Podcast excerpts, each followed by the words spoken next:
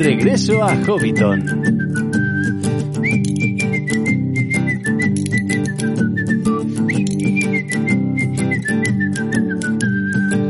Saludos amigos hobbits y pueblos libres de la Tierra Media y bienvenidos a Regreso a Hobbiton, el podcast de la Sociedad Tolkien Española. Hoy traemos un programa muy especial de esos que os encantan, porque nos vamos a adentrar en una de las batallas más importantes de la tercera edad, la batalla de Cuernavilla, o también conocida como la batalla del abismo de Helm. Nos acompañará, como siempre, Javier Beramendi del podcast Histocast y ya sabéis que estos análisis suelen ser muy divertidos porque, aparte de que el invitado es muy gracioso, nos ofrece un punto de vista muy interesante sobre la batalla, sobre armamento y sobre cómo deberían haber sido los movimientos estratégicos. Después tendremos una visita, como no, a la biblioteca de regreso a Hobbiton. Estaremos en la sala de los cuentos, eh, escuchando una narración nueva. Y claro, como no, tendremos también la clase de élfico con Eleder, que creo que esta vez también os va a resultar muy interesante. No os quito más tiempo, coged la mochila que partimos ya a la aventura desde nuestra casa con puerta redonda.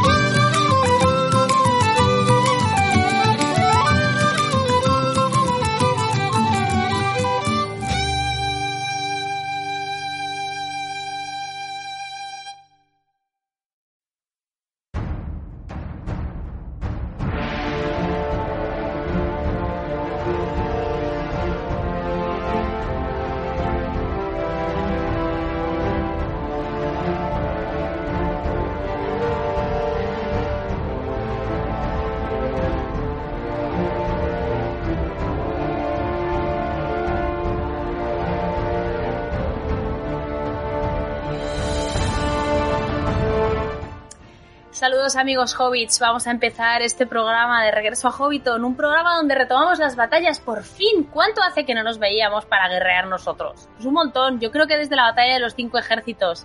Y ahí supimos hacer un Peter Jackson total porque sacamos como tres horas de programa de literalmente una página de batalla. Y esto, pues no sé, no sé cómo será. Pero podría pasar porque tenemos a los mismos invitados, tenemos a la persona más importante de los programas de batallas porque nos salva la vida en el aspecto histórico y es Javier Veramendi. Javier, bienvenido. ¿Qué tal, Elia? Pues eso de salvar la vida en las batallas es muy importante. es muy importante. bueno, ya los que nos seguís desde hace tiempo ya conocéis a Javier, eh, es participante del podcast de Histocast, que yo creo que es el mejor podcast de historia en habla hispana que existe en el mundo mundial. Eh, y, si no lo conocéis y os gusta la historia, debéis, debéis escuchar Histocast. Pues sí, y tengo Nada, ya ves, si eres aquí, aquí eres uno más. O sea, estamos encantados de, que hayas, de que te animes a volver, la verdad. No voy a enfrentarme, no voy a enfrentarme a la sabiduría de Javier yo sola. No, no. Necesito refuerzos y para eso tengo aquí a, a mi Sam, a Eren. Hola. Salve, Elia y todos. Qué bien, otra vez aquí. Y qué bien, otra vez, qué ganitas. Otra vez aquí, otra vez aquí. Yo sigo con mi sartén, por supuesto. que es con lo que yo voy a las batallas. Cualquier día aparezco con ella. Algún día, Javier, tenemos que hablar de la sartén como, como arma potencial denostada, pero... Todo es cuestión... Eh, la mejor arma es la que se tiene a mano. Entonces, no. Si es una sartén Claro, es que claro, Sam que va a utilizar como arma que tiene a mano. Exacto. Ay, angélico mío. Bueno, vamos a, vamos a entrar en harina porque esto yo, yo no queremos que sea súper largo, pero estimo que, va a ser inevitable. Em, vamos a hablar de la batalla de Cuernavilla. Y los más avispados, los que os hayáis apuntado esta fecha hace tiempo de grabación, seguramente habréis notado que hemos cambiado el título y que antes se llamaba La batalla del abismo de Helm. Porque claro, las películas han calado. Han calado y, eso es una cosa que, no tenía pensado comentar en las diferencias entre película y, libro, pero sí que me apetece, sí que me parece oportuno comentarlo ahora. A raíz de las películas de la trilogía de Peter Jackson, mucha gente se refiere a esto como la batalla del abismo de Helm. Eh, incluso eh, hay gente que pensará que la fortaleza que hay ahí se llama el abismo de Helm, pero no, el abismo de Helm era literalmente el abismo. O sea, era un abismo, era un abismo entre dos montañas. Eh, la batalla es la batalla de Cuernavilla, porque la fortaleza que hay ahí, el bastión que hay que defender, es Cuernavilla. Entonces, eh, como nos hemos dado cuenta de que era un error catastrófico y garrafal, hemos cambiado el título de esta sesión. Y entonces vamos a hablar de la, de la batalla de Cuernavilla, que es lo que debería haber sido desde el principio. bueno, la, la batalla de Cuernavilla, capítulo 7 del libro 3, se encuentra dentro del volumen de las dos torres. Es esta parte en la que solo vemos lo que les pasa a Aragorn, Legolas y Gimli. Eh, porque ya sabéis que el libro pues es un poco diferente y nos cuenta primero la parte de, estos tres héroes y luego la parte de Frodo y Sam todo seguido. Y la batalla del abismo de Helm arranca cuando abandonan, cuando abandonan Edoras en busca el de. El capítulo, sí, bueno, sí, la batalla no. el capítulo empieza cuando abandonan Edoras. Eh, pero en realidad su intención no era ir a Cuernavilla en un primer momento. Vamos a hablar un poquito de los antecedentes y de por qué acaban eh, el rey de Rohan y sus súbditos eh, en la fortaleza de Cuernavilla. Guay. Erendi, si quieres empezar tú. Sí, bueno, voy a, mira, hemos estado hablando que tienes por ahí las imágenes, si puedes compartir, porque yo creo que primero, como has contado un poquito qué es el abismo de Hel, vamos a contar dónde está un poco esto situado, vamos a situarlo un poco bien, vamos a visualizarlo, porque yo creo que un problema muy gordo que tenemos todos cuando leemos el libro, y mira que Tolkien se esforzó en intentar hacer ilustraciones, pero yo creo que aún así las descripciones y la traducción, que la traducción también tiene un poquito de miguilla, no ayudan mucho a veces a entender qué es lo que estamos viendo. Pero bueno, lo que tenéis delante está dibujado por Tolkien, ¿vale? Lo que significa que se va a ver lo justo. Esa lápiz, Luego tenemos otro, otro que a lo mejor no se ve un poquito mejor. si veis la parte, la línea negra que se ve al fondo, eso es lo que es el abismo de Helm. Y en medio, que veréis una linita azul, esa línea azul es el río bajo, que es el deep en inglés. Que en inglés, si algunos han leído el libro en inglés, se llama Helm's Deep entonces, al final, todo esto es un carajal porque cuando te lo estás leyendo, estás leyendo ahí y el bajo y tú qué bajo y luego ya de pronto lees en inglés y dices, ah, qué bajo es el, es el riachuelo que pasa por en medio y dices, madre mía, señor, ¿qué está pasándome? Pero bueno, para que sepáis, estas montañas que están alrededor eh, son las montañas blancas y esa es la, y digamos que ese abismo está en lo que se llaman las pendientes del Thrindhirne Gracias, señor, por ponerme palabras bien para que volvamos a estos momentos de Erendis no sabe pronunciar. ¿Vale? Entonces, eh, pues eso, estamos en esta, en esta situación. Detrás de esa, em, detrás de las montañas o dentro de esas montañas, digamos, eh, se encuentra, detrás del abismo, se encuentran las cavernas de, que son las Aglaront. Que bueno, aquí pues metemos cuña de, Cuña, publicitaria. cuña, publicitaria de la vida de Tolkien, ¿vale? Porque Tolkien mismo es el que nos cuenta que la descripción que vemos de que hace Gimli está basada en, su descripción cuando él vio, las cuevas de en Cheddar Gorge, que de hecho las visita otra vez en 1940, que luego veremos que es más o menos la época en la que en la que escribe esto, pero que el propio Tolkien ya las había visitado durante su luna de miel con Edith. Entonces, pues digamos que está, como que estas cavernas tienen ahí un, feeling con Tolkien, ¿no? Tolkien las metió allí y dijo, hmm". entonces, pues bueno, para que sepáis un poquito. Pero bueno, ya entrando un poco, ya que hemos visto más o menos, luego seguro que volveremos a mirar el mapa porque nos vendrá bien. Quedad con estas distribuciones, que seguro que Javier luego nos cuenta más cositas, pero es muy interesante todo este tipo de dibujos para entender mejor qué es lo que nos está contando Tolkien durante la batalla. ¿Vale? Pero bueno, venimos de, que Rohan haya sufrido una derrota al otro margen del Isen, ¿vale? Y se habla, de hecho, de la muerte de Theodred, del hijo de Theoden, y cómo pues la suerte les ha sido súper adversa. Entonces se dirigen, como no pueden luchar, porque creo que ellos, corrígeme Javier si me equivoco, iban a los vados de Isen porque iba a ser más fácil la batalla, ¿no? Entiendo que en campo abierto es más fácil que meterte en un sitio pequeñito. Claro, aquí un poco, eh, bueno, y, de hecho la primera cosa que llama la atención, ¿no? Se supone que los, los Rohirrim son un pueblo de que va a caballo. Eh, por lo menos es la historia de las llanuras o lo que creo recordar que me contaron y que leí en su momento. Eh, con lo cual llama la atención, primero, una fortaleza de ese estilo encajada en las montañas. O sea, tiene cierto sentido Edoras en una, digamos, en, en, una, en, una, en lo alto de una colina, en mitad de la llanura, pero este tipo de encajes eh, parece que jugamos con una realidad diferente, ¿no? Pero bueno, eh, digamos que entra dentro de la mitología. Y efectivamente, como, gente que combate a caballo, pues parece que lo suyo es que hagan una guerra mucho más móvil. Es decir, aprovechen las llanuras, ellos se pueden desplazar más deprisa eh, que un enemigo que vaya a pie, aunque ya sabemos que los, los Uruk-hai, los combatientes Uruk-hai, como dice el, el libro de El Señor de los Anillos en más de una ocasión, pues también se desplazan muy rápido, incluso a la luz del día.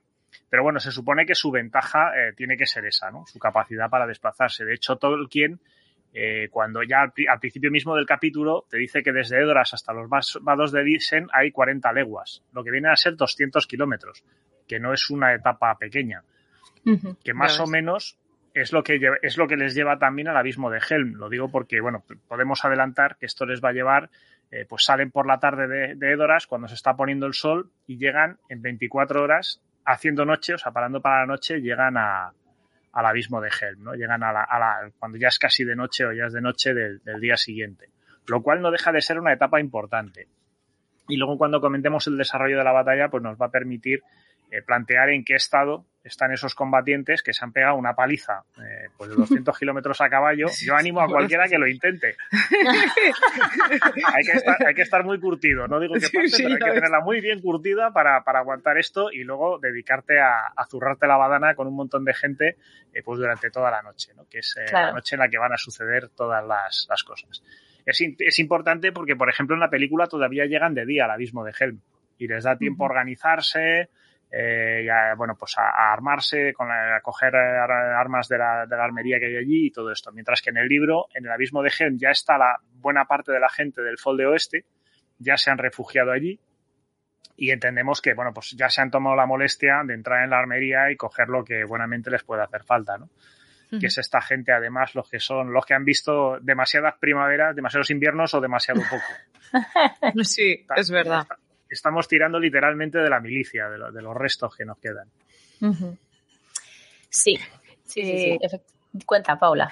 No, lo que iba a hacer es que iba a aprovechar que todavía tienes el mapa para terminar de describir y contar algunas cosillas vale. que, que, me parecen interesantes porque, ah, como has comentado lo de lo de que no, no pega nada, este tipo de construcción, es que de hecho hay un momento que, que es John Garth, si no recuerdo mal, bueno, uh -huh. los propios Rohirrim dicen que, que, para ellos es como una o sea, es una construcción que viene de Gondor.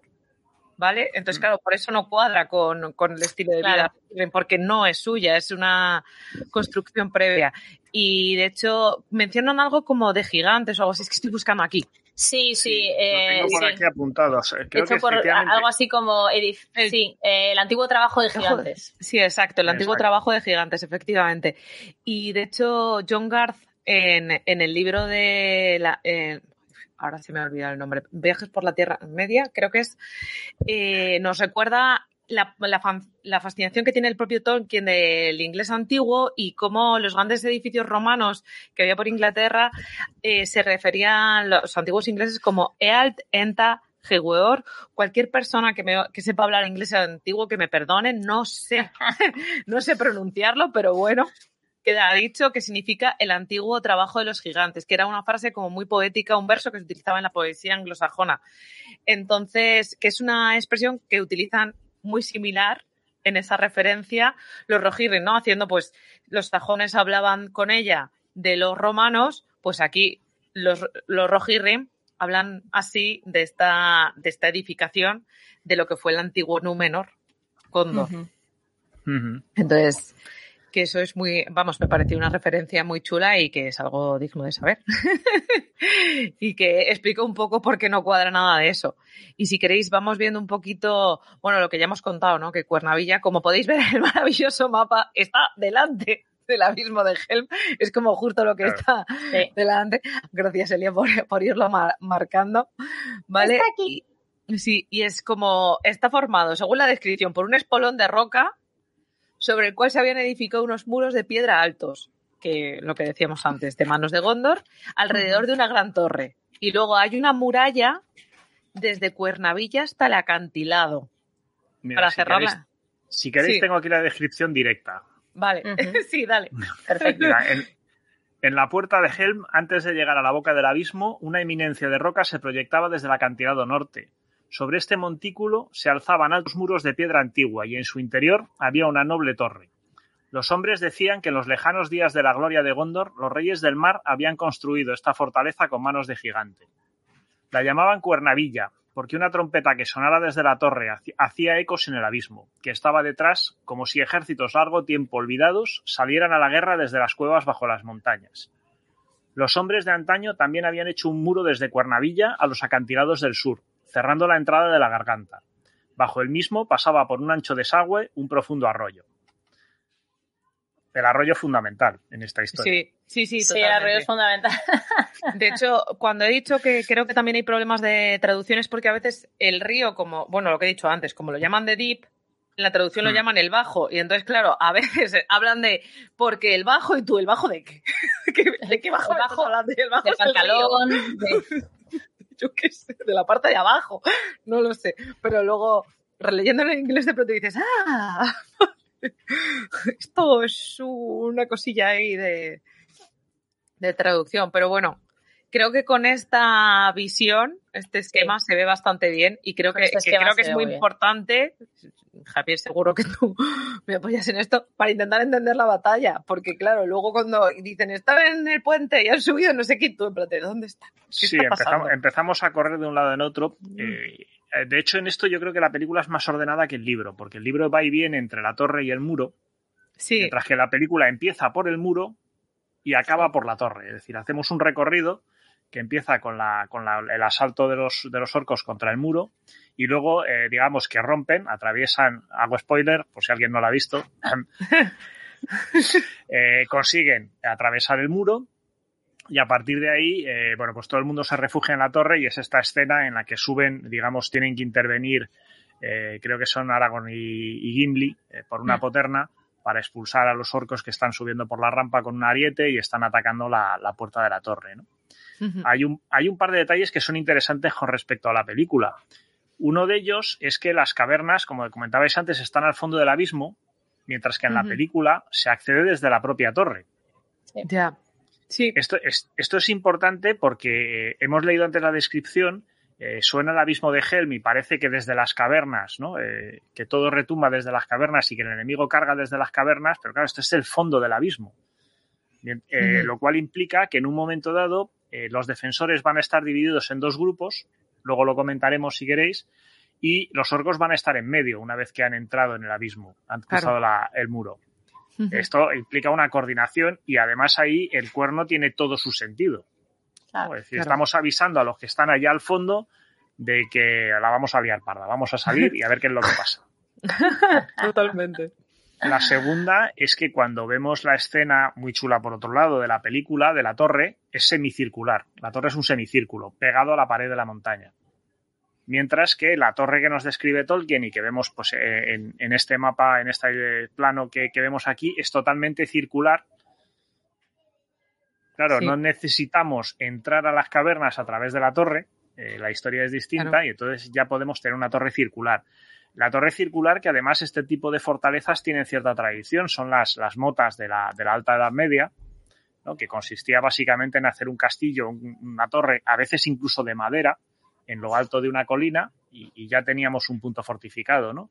Y Claro. luego, pues le podíamos ir añadiendo empalizadas circulares de madera, eh, pues colina abajo, una, dos, eh, y ya según, bueno, ya si nos hacíamos muy ricos, pues eh, hacíamos la torre de piedra y luego metíamos las empalizadas también de piedra, y aquello, aquello era la repera. Hasta que fue desgracia, inventó el cañón y nos fastidió el tema. Pero, Y ya, ya se fue a... claro, ya Y empezaron a, tirarle piedras gordas a la, a la muro de piedra y ya no fue lo mismo, nunca fue lo mismo, ¿no? Pero, pero bueno, recoge un poco esa tradición, el- aunque es cierto que las motas se hacen en campo más abierto. ¿no? Eh, si queréis, pues podemos hablar un poquito de la situación eh, táctica de esa torre, Mm. rodeada de montañas. por un lado está muy bien. No sé si os habéis fijado, en muchas ciudades medievales, cuando las recorres, cuando se han conservado bien y recorres las calles, estas son más anchas en la parte de abajo y más estrechas en la parte de arriba. Mm. Esto obedecía a una mentalidad defensiva. Abajo se podía meter muchos enemigos, pero arriba bastaba un solo hombre para contenerlos a todos. ¿no? Los obligabas a llegar de uno en uno, lo cual evita que un enemigo mucho más numeroso te flanquee. Esto nos lo podemos encontrar en cierto modo en el abismo de Helm. O sea, el, eh, lo vemos aquí en la ilustración, la torre y el muro están situados de tal modo, y, y yo creo que se ve incluso en escenas de la película, eh, que los orcos pueden ser 10.000. El ejército de Isengard pueden ser más de 10.000, como se dice. Eh. Tanto en la película como en, en el libro creo que se menciona que son varias Sí. veces los defensores. Eh, pueden ser más de 10.000, ¿no? Pero los 10.000 a la vez no pueden entrar en combate. Tienen que ir eh, por tramos, se tienen que ir dosificando, lo cual facilita, eh, no- lógicamente, la labor de los defensores, ¿no? Que siempre pueden combatir uno contra uno. Está el factor cansancio, está el factor que vas a ir sufriendo bajas necesariamente, pero eh, sobre todo evitan que te sobrepasen. Digamos que su frente sea mucho más ancho que el tuyo, te sobrepasen por los lados y clac, te envuelvan. Aquí con esto bien encajado entre dos muros de piedra, eh, pues no, no hay otra, no hay nada que hacer. Salvo, salvo que los orcos consigan escalar los muros y entonces te empiecen a tirar puñetitas, véase flechas, piedras, cualquier cosa que tenga otro orco, lo que tengan a mano, eh, pues desde arriba te lo empiecen a tirar abajo, ¿no? En ese momento, pues podrían ganar una posición táctica mucho, muy superior y, y literalmente, pues vaciar los muros. Es decir, en el momento en que te están tirando desde un flanco en el que tú no te puedes proteger, eh, pues eh, primero aumentan las bajas, segundo baja la moral, ¿no? Es decir, Sí, yo está, es- está muy bien si al tío de que tengo delante lo tengo controlado, pero si tengo otro detrás tirándome cosas, pues siempre estás pensando en me va a dar, me va a dar, Sí, me va a dar, me va a dar, ay, me ha dado. Pues, en eso estamos. madre Muy bien. mía. La, Y no la sé- de cosas que te aprenden. Nos están preguntando, eh, Erendis, por Erkenbrand. Bueno, nos están preguntando, nos están diciendo que Erkenbrand estaba en Cuernavilla. Efectivamente, Erkenbrand era el señor de Cuernavilla, Era el, el señor del Fol de Oeste, pero a las órdenes del mariscal de la marca, pero en ese momento en el que tiene lugar esa batalla, pues él no estaba, porque Él se no había ido, él no estaba en Cuernavilla, se había ido a, a avisar a Theoden de, bueno, de- del, del riesgo que había, a fortificar parte de las eh, de, de los eh, sitios así como clave y, y esto le pilla a él fuera. Sí, Sí exacto. que, se ha quedado, sí que se ha quedado claro cuando dijo, cuando ha dicho Javier que quedaban como los restos del ejército, bueno, es que, es que claro, Erkenbrand no está y se ha llevado Claro. consigo parte, parte del ejército. parte del ejército. Claro, él, Entonces- él ha subido a los vados de Lisen a contener al Exacto. ejército de Isengard. Eh, lo que pasa es que, bueno, pues ahí han sido derrotados. Es el mensajero que llega eh, durante, durante el trayecto eh, hacia, hacia los vados de Lisen. Llega un mensajero eh, que pide hablar con Eomer. Ojo, ojo a la película, porque Eomer en el libro va con Theoden. No llega Claro. después con Gandalf. Claro, sí, sí, exacto. Ojo al exacto. detalle. El que llega Ojo, después es que- con Gandalf. Spoiler, Erken- es Erkenbrand. Sí. Exacto. Es que claro, es que en, en las películas al personaje de Erkenbrand se lo han comido y lo, esa parte lo interp- la interpreta Eomer, o sea, esa parte suya. Exacto. Que yo entiendo que tiene lógica. O sea, no te puedes, en una película no puedes sacar 200 personajes, salvo que sea la interminable serie de Juego de Tronos, que puedes sacarte los que quieras. Claro. Y todavía te comes unos cuantos. Sí, exacto. Pero en, en la película, pues no te puedes sacar. Al final resulta confuso. Además, todo con el mismo casco y el mismo escudo, pues ya te da Exacto. igual. En la misma pintilla, sí, sí, al final La todo es misma pinta. Exacto. La misma, la misma barba puntiaguda, los bigotes, la mirada torcida. En fin, Iba a añadir ya así, casi un poquito como final de lo de precuela, que realmente, o sea, Theoden se va primero hacia Lisen y luego a Cuernavilla, lo que estábamos contando, más bien para intentar alejar la batalla de lo que es su pueblo. O sea, no encierra, que esto es una diferencia bastante importante con las películas, no es que encierra todo su pueblo en, en Cuernavilla, en las cavernas es. centelleantes, sino que quiere alejar la batalla de su pueblo para que no muera todo su pueblo. O sea, quiere intentar lo más lejos posible, porque si al final tienes la batalla y tienes a tu pueblo detrás, como pierdas se les cargan a todos. es mejor llevarla lo más lejos posible de tu pueblo para que tu pueblo pueda protegerse, reagruparse, rearmarse, huir, cualquier otra cosa menos ser llevado por delante por la masa de Urujai si tú pierdes la batalla. ¿Sabes? hecho, este si punto no- también es importante.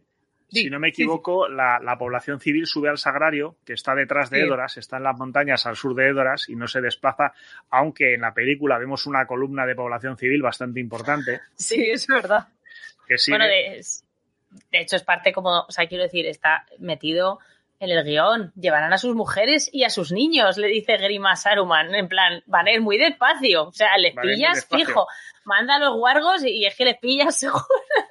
200 kilómetros en 24 horas. No sé si recordáis que hay, hay, un, hay un plano en el que se ve que están cargando en carretilla a un hombre enfermo. sí, sí, sí. Muy mayor, enfermo. O sea, que es que se, se, llevan a todo el mundo. No tiene ningún sentido. En el no fondo, tiene ninguna lógica. Cuando en Pero... el libro los que sí, sí, están refugiados ahí son los civiles del Fol de Oeste.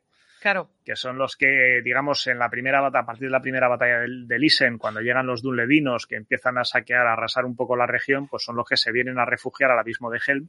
Sí. Y eso sí que están, ¿no? Eh, además, cuando llega Theoden, eh, el que está allí, que no me acuerdo del nombre, eh, lo tengo por aquí, Gambling, creo que Gambling, es el que, sí. el que está en ese momento al mando de la fortaleza, pues le informa que tienen a tres cuartas partes de la población metidos en la, escondidos en las cavernas, pero bueno, que tienen suministros. ¿no? Dice, hay comida, hay animales y hay forraje para los animales. Albricias, alguien ha hecho bien los deberes. pues sí. Bueno, ¿queréis que pasemos...? Tipos de deses... No, Digo dime, que dime, esos- dime. que en esos tipos de, desesper- de desesperación uno se espera pues que no haya comida, que vamos, ya puestos a, Sí. a enfangar, pues todo es catastrófico, ¿no? Sí, no, pero Tolkien siempre deja un rayito de esperanza ¿eh? en las cosas. O sea, quiero decir, siempre hay... Sí. Venga, pero hay comida. ¿Quieres comer? Igual Eh, mañana, pero no pasa nada.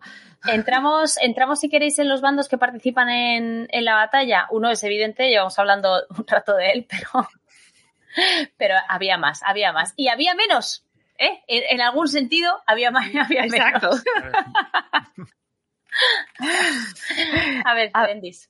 Por parte de Rohan tenemos unos 2.000 hombres. Se dice que inicialmente hay 1.000 que viajan con Theoden desde Edoras, que es la caballería, básicamente. La caballería solo, como hemos estado comentando ahora, solo iba la caballería, que eres lo normal cuando eres un ejército rojirri.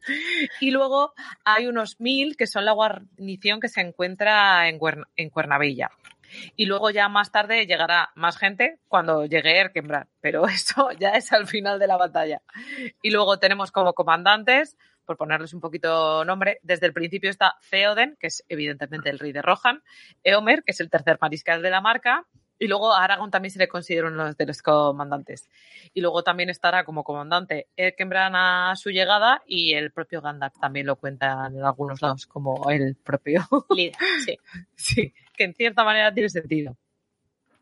Luego tenemos por otro lado el ejército enemigo, que sería Isengard, comandado por Saruman, ¿no? Que son orcos, urujai y montañeses salvajes de las tierras brumas, que, que son, vamos, los dulendinos, que son unos hombres, a ver, estos te- tenían mucho odio a Rohan desde aquella época cuando Gondor se alía con Eola el joven y le da la tierra de Cardolan, pues ellos evidentemente se mosquean porque como que les quitan parte de su terreno y ellos se sienten denostados y entonces pues además coge Saruman y con su maravillosa voz te insufla un poco más de odio y ya para qué quieres más. y luego hay un mando muy importante y ahora ya os dejo hablar que es el bosque de los ucornos. Ese, ese, Ese es genial, porque ese en principio no va con nadie. O sea, está ahí, hombre, quiero decir, no va, va a lo suyo. Se venga de quien se tiene que vengar. Pero no es que estén los sucornos y digan, ay, pobre Rojirrim, vamos a echarles una mano. No. es, Sí. es, es, es que es tercer bando. Tercer bando. No es aliado ni es atacante, es el tercero. Van a su rollo. Sí, sí, Está- ellos invaden el valle y claro, ya te, te hacen el trabajo. Lo que pasa es que al final hacen el trabajito. Hacen el trabajo, pero es una parte, o sea, quiero decir, a mí me gusta cuando Tolkien mete estas cosas porque es como la naturaleza también tiene su personalidad y tiene sus, sus batallas que luchar y, y tiene sus intereses. Lo que hagáis vosotros me da igual, pero no me, no me, no me taléis árboles, que, que os Es mato. importante. Está muy bien. Esos son los bandos que estaban. Y los bandos que no estaban, por si hay dudas, son los elfos. Los elfos no estaban. Solo hay un elfo sé. en la batalla de. Cuernavilla. El Legolas. Y ya está. No hay nadie más. Pero Eh, hay un comentario en el libro, no sé si es lo que ibas a decir, igual me lanzo. No, no, no, dilo tú, dilo tú, dilo tú, dilo tú, dilo, dilo. Dice, ojalá tuviéramos aquí un centenar de arqueros de Mirkwood Sí. Claro. Pues, ojalá. Pero Ojalá. bueno, sí, Pero ojalá. Peter Jackson cumplió el deseo.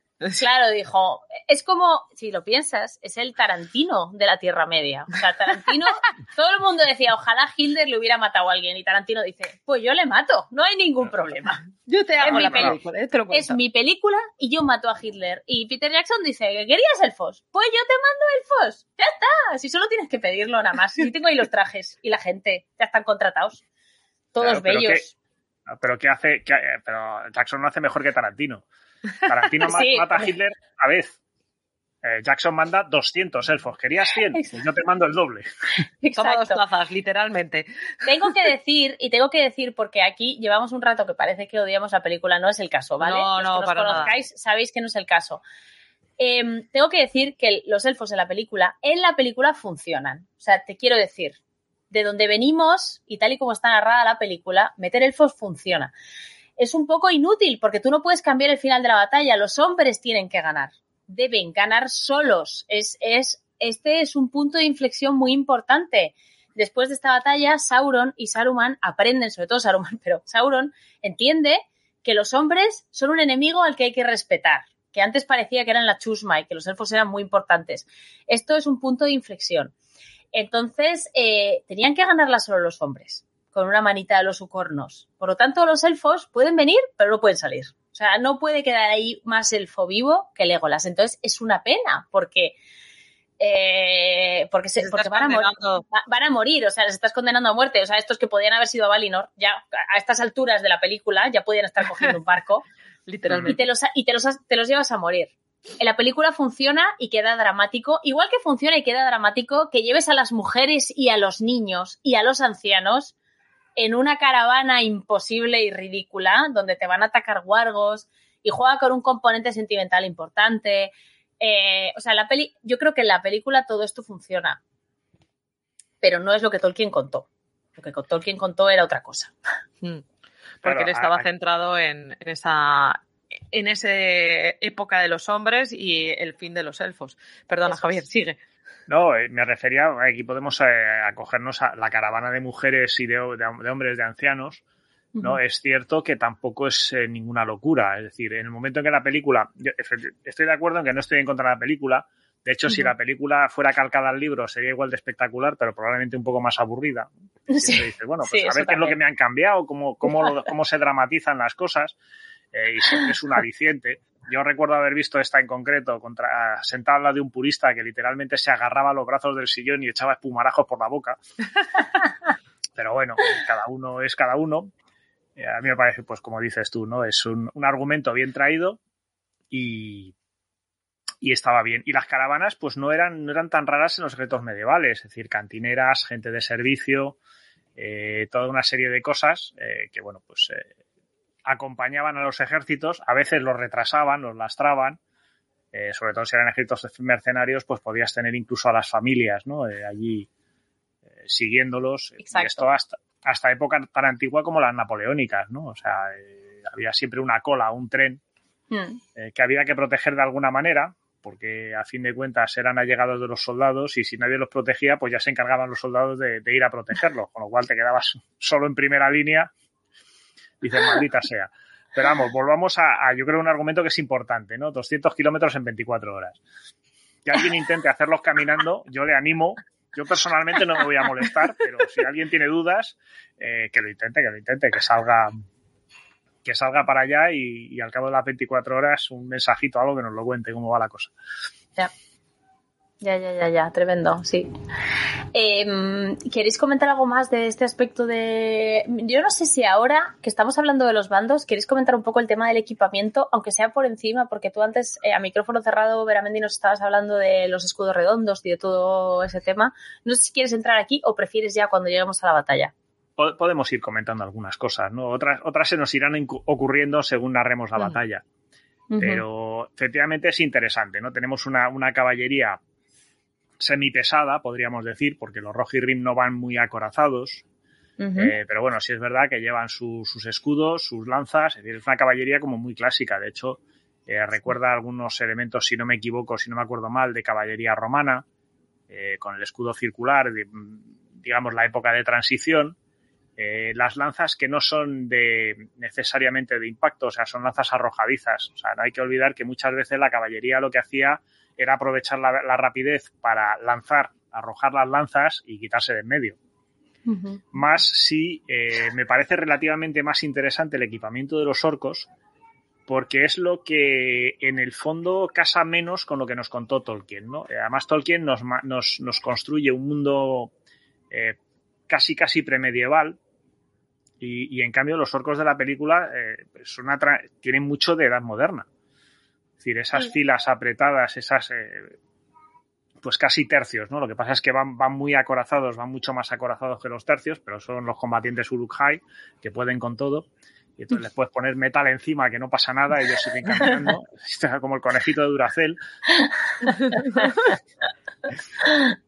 pero vemos unas formaciones de picas impresionantes, ¿no? Eh, que además eh, tiene sentido porque es lo que, lo que evita que una infantería en campo abierto se la coma la caballería, sobre todo la caballería pesada. O sea, tú pones un muro de picas como ese y, los caballos no pasan.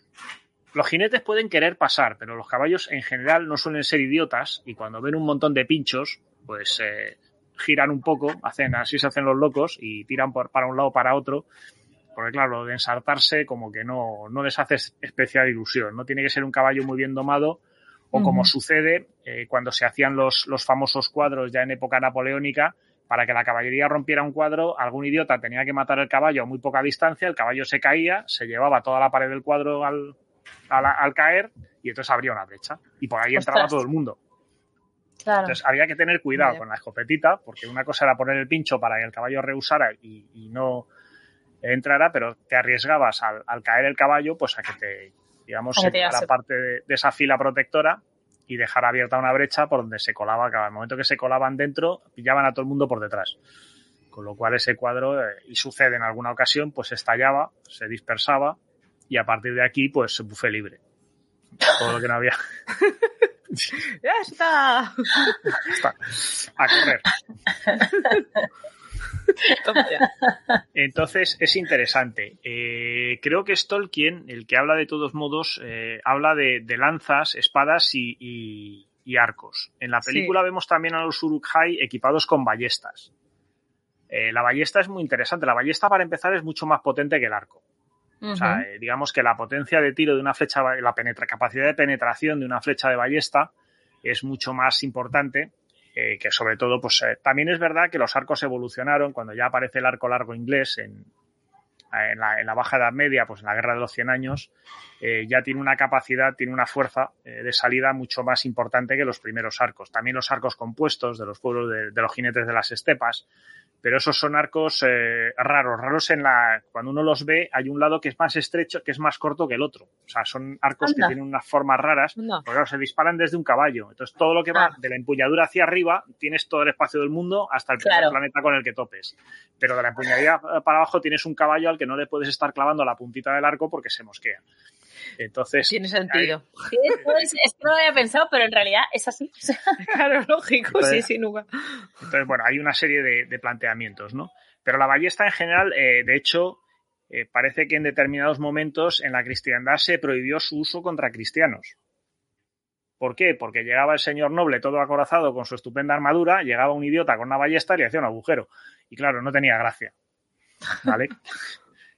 Entonces, como, en fin, que eran los que partían el bacalao, pues uno intentaba aquí decir, oiga, mire, esto no. Se podía usar contra los infieles. Si eran turcos, árabes, todo esto les podías arrear. De hecho, los genoveses fueron, eh, organizaron unidades de ballesteros que, combatieron como mercenarios. E incluso supongo que en una época de permiso, en la batalla de, de Agincourt, creo que es, eh, los franceses tienen una unidad de genoveses que son los primeros que van a la batalla contra los británicos, luego son arrollados por su propia caballería pesada que tiene mucha, mucha prisa en entrar en combate y aquí se acabó lo de los genoveses, ¿no? Además tenían un sistema que bien podían haber eh, que bien podían haber copiado los, eh, los a los genoveses. Había un, un, señor que llevaba el pavés, que era un escudo grande cuadrado, y otro que iba detrás con la ballesta. Los dos se escondían detrás del escudo, porque el problema de la ballesta es que es larga de cargar había varios sistemas. Eh, yo no, creo, no me he fijado, no me he fijado en la película qué sistema eh, parece que se utiliza. Había algunas que eran, eh, bueno, era una manivela, con una, una rueda dentada que iba enganchando, clac, clac, clac, clac, clac, porque claro, toda esa potencia de tiro, tú tienes que tensar la cuerda. Claro. O sea, el arco tiene menos potencia de tiro, pero obviamente la cuerda la, la puedes tensar a brazo directamente. La ballesta, pues se utilizaba una manivela o se utilizaba un estribo, es decir, se metía en el pie y se estiraba la pierna mientras tiraba para arriba. De hecho, tenían unos garfios para engancharla al cinturón al hacer ese movimiento, eh, de modo que pudieras aplicar toda la fuerza de la pierna y del cuerpo eh, y de la espalda para tensar la ballesta. ¿no? Claro, esto hace que se disparaba menos a menudo. La cadencia de tiro era un poco más eh, reducida en, en este caso. Pero bueno, aquí lo que vemos en la película, que, que, bueno, en este caso eh, Tolkien no nos narra, ¿no? Nos, nos habla de, de flechas. De hecho, los, que, los primeros que disparan flechas, si no me acuerdo mal, son los Uruk-hai, según se acercan al, al muro del abismo. Son los propios eh, orcos. Y, pero, eh, bueno, pues en la película los vemos asomar estas ballestas oscuras y, y pegando flechazos contra el enemigo. Que de noche debía de ser difícil, había que tener buena vista, supongo. Pues sí. Vale, voy a volver, que se me ha ido el mapa y voy a volver a compartir la pantalla por si queréis tenerlo a mano.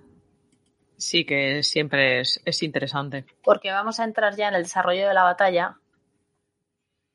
Yo si quiero dar el, primer dato, que es un dato Sí, que ya sé que quieres dar el primer dato porque el primer dato es maravilloso. El primer dato es el dato más guay, sin duda, de todo este capítulo. Porque vosotros que estáis escuchando en casa ahora mismo, a lo mejor no tenéis las fechas en la cabeza. Maybe not, ¿vale? Y como no las tenéis, estáis oyéndonos hablar de ejércitos y de ballestas y de caballería y de cosas y de noches y de tal.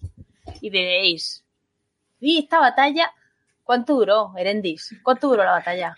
Pues a ver, en páginas creo que son como 12 páginas, entonces uno lee 12 páginas y piensa que ni tan mal. Pero la batalla fue la noche del 3 al 4 de marzo. De 3 al 4 de marzo, sí, del 3019, la tercera edad. Eso duró la batalla. Sé que ha habido batallas más, más, más cortas. Sí, no sé, una pelea de escupitajos en el patio, a lo mejor. No lo sé, no tengo ni idea. Esto es un dato que sí que quiero saber. Javier, ¿una batalla de una sola noche y ya nada más? ¿Se ha dado alguna vez en plan una noche y ya? No eh, sitio, sitio eh, no sé qué, y luego una batalla. A ver, ahora Una. mismo no, no te sabría decir ahora mismo ninguna. La pregunta es buena. También me gustaría saber qué opina Erendis, pero ahora mismo no te sabría decir ninguna. Sin duda, sin duda. eh, no era lo, lo más deseado. De hecho, eh, en la Edad Media eh, y ya incluso en la Edad Moderna, la batalla campal siempre plantea un problema. La batalla campal plantea un problema y es que todo puede salir mal y me pueden derrotar. ¿no? Eh, por eso eh, la táctica preferida en la Edad Media pues solía ser la racia, es decir, me junto con unos cuantos jinetes, vamos a saquear lo posible el campo contrario, con lo cual cabreamos mucho a sus campesinos y sobre todo los dejamos sin nada con lo que pagar impuestos, lo cual es extremadamente molesto para el que tiene que levantar y, y alimentar a un ejército, porque sin dinero ya por entonces no se hacía la guerra, solo Saruman puede hacer la guerra sin dinero o, o Sauron, ¿no? Sí. A Gondor y a Rohan no les queda otra. Pueden prometer, dice, total, no van a arruinar, así que tú tira y ya veremos. Pero eh, esto, digamos que ya, ya plantea un problema, ¿no? Eh, la batalla en sí. Además, nocturna, pues eh, con los medios de comunicación y de mando y control que había en ese momento, pues eh, te arriesgabas a que pasara cualquier cosa. O sea, hasta que acabaran los tuyos zurrándose entre ellos alegremente, eh, mientras el contrario se quedaba mirando en la oscuridad y dice, tú déjales, no digas nada. Exacto, no, no, no, no, llamen la atención ahora que esto está perfecto. Se trae palomitas y vamos a disfrutar de, de la batalla. Es decir, era el, el mando y control era sumamente complejo. ¿no? Entonces, por eso se intentaba rehuir. De ahí, de hecho, el, el valor de las fortalezas. ¿no? En las fortalezas tú metías, primero se podían guarnecer con relativamente poca gente. En este caso creo que vamos a tener 2.000 eh, contra 10.000, lo cual, bueno, pues, oye, 1 a 5 en campo abierto es un suicidio. Con unos buenos muros eh, la cosa cambia. 2.200 en el caso de la película, no nos olvidemos de los elfos. Y... Pero bueno, eh, digamos que esto hace que sea, que sea viable, ¿no? ¿Qué pasa si dejas esa fortaleza de lado? Pues que hay 2.000 enemigos en tu retaguardia que pueden salir y que pueden atacar tus trenes de suministro, eh, que pueden eh, tus unidades de refuerzo si son pequeñas, tus comunicaciones, es decir, todo esto, ¿no? Entonces, las fortalezas, esto se ve en las campañas eh, de la época imperial española de los tercios en los Países Bajos, ¿no? que, que son casi todo asedios a fortalezas. Pero claro, es que si pasas de largo, pues te los dejas atrás. Si no tienes suficiente gente asediando, eh, hacen una salida, o sea, tú imagínate que tienes que cercar un perímetro, pues como el de Breda, eh, que además con las inundaciones y todo eso era enorme, con una cantidad limitada de soldados. Es decir, si tú tienes, pues, cinco castillos con mil soldados alrededor o cinco posiciones con mil soldados ejerciendo ese asedio y dentro hay tres mil, en cualquier momento te pueden atacar con superioridad. Y mientras tú consigues concentrar tropas en el punto atacado, pues ellos se han vuelto para adentro y te han hecho el, destrozo que te han hecho, ¿no? Eso es la, complejidad de este tipo de guerra de asedio. En el caso de, del abismo de Helm, a contrario de lo que comentábamos, como está cerrado y los flancos están cerrados, esto dificulta mucho este tipo de tácticas. ahí solo te queda meterte dentro, apretar los dientes y, esperar a que se lancen contra los muros y que la cosa pues no les salga bien. Es decir, eh, que no tengan el suficiente ímpetu, que, eh, porque claro, por el a ser eh, los combatientes Uruk-hai, además es que siempre se definen ellos mismos, el combatiente, el fighting Uruk-hai es, es, importante, eh, pero eh, si tienes un grupo de gente que se lanzan contra unos muros muy altos y muy lisos, como dice la propia descripción de Tolkien, por fuera eran tan lisos que no se podía meter el pie en las ranuras entre las piedras, pues como que no apetece mucho.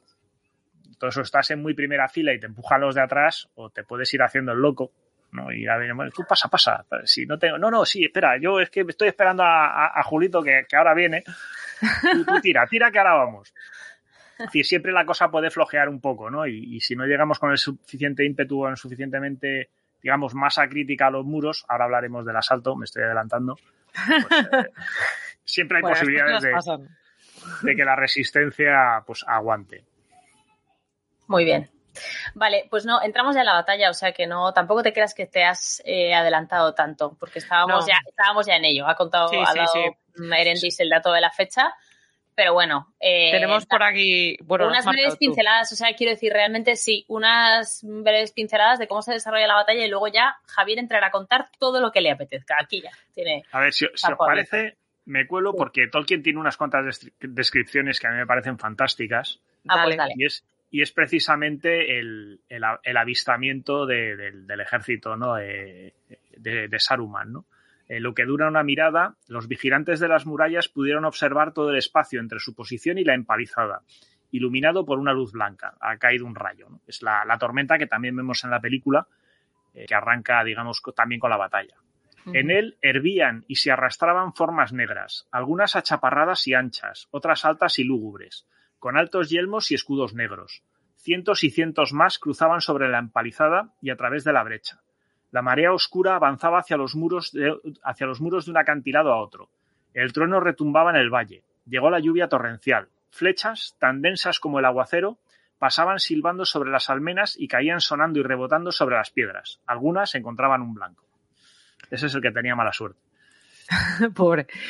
Iba a decir que, mira, teniendo el mapa al lado, yo creo que además es muy guay que estés leyendo, porque claro, yo lo estabas leyendo y estaba pensando, ah, se colaban por aquí, la empalizada está aquí, estaban viendo todo esto. No sé si, bueno, los que lo estéis oyendo, no, buscad un mapa bueno de. No, un mapa bueno no, el mapa que vamos a colgar en la descripción del audio, pinchada sí, ahí. Sí, sí exacto, porque es muy, muy útil para, con estas descripciones que está leyendo Vera Mendy, eh, Javier, vamos, es muy fácil visualizar lo que nos está contando y entender incluso mejor la, batalla. Creo que tenía que haberme releído muchas veces esto con un mapita delante. Sí, sí, sí. Mm, en casi todos los libros de fantasía ahora hay un mapa por gusto. En Tolkien es necesario. sí, lo peor de todo es que Tolkien tiene mapa. O sea, claro, pero porque lo tiene porque, es porque es necesario. O sea, sí, pero Tolkien casi con algo dijo, dijo, voy a hacer un mapa. Porque Sí, sí. De hecho, antes hemos enseñado el suyo propio. El suyo propio. Seguimos adelante entonces, Javier, con la, pequeña descripción de la batalla, cómo, o sea, cómo sucede todo, o, quieres eh, seguir tú. Venga, venga, si yo tengo ya sabes que tengo capacidad para enredar. Vale, perfecto. Pues Erendis, eh, pinceladas, o sea, vamos a relatar, todos nos lo hemos leído, pero si no, no pasa nada, porque Paula lo, vamos contando. Sí, a ver, bueno, Theoden inicialmente con sus séquitos se quedan en lo que es dentro dentro de la fortaleza de Cuernavilla, con bastante gente del Folio Este. Y es Eomer el que dispone la mayoría de su ejército. Recordemos que eh, hemos dicho antes, cuando hemos comentado de que eran comandantes, que Eomer es el tercer mariscal de la marca, pues él se queda con parte de su ejército en. Uy, que he perdido un segundo. A lo largo del muro mirad en el mapita que tenéis ahí la parte, de, la parte del muro. Eh, eh, vale, a lo largo del muro y de la torre, ¿vale? Por la parte de abajo de la torre.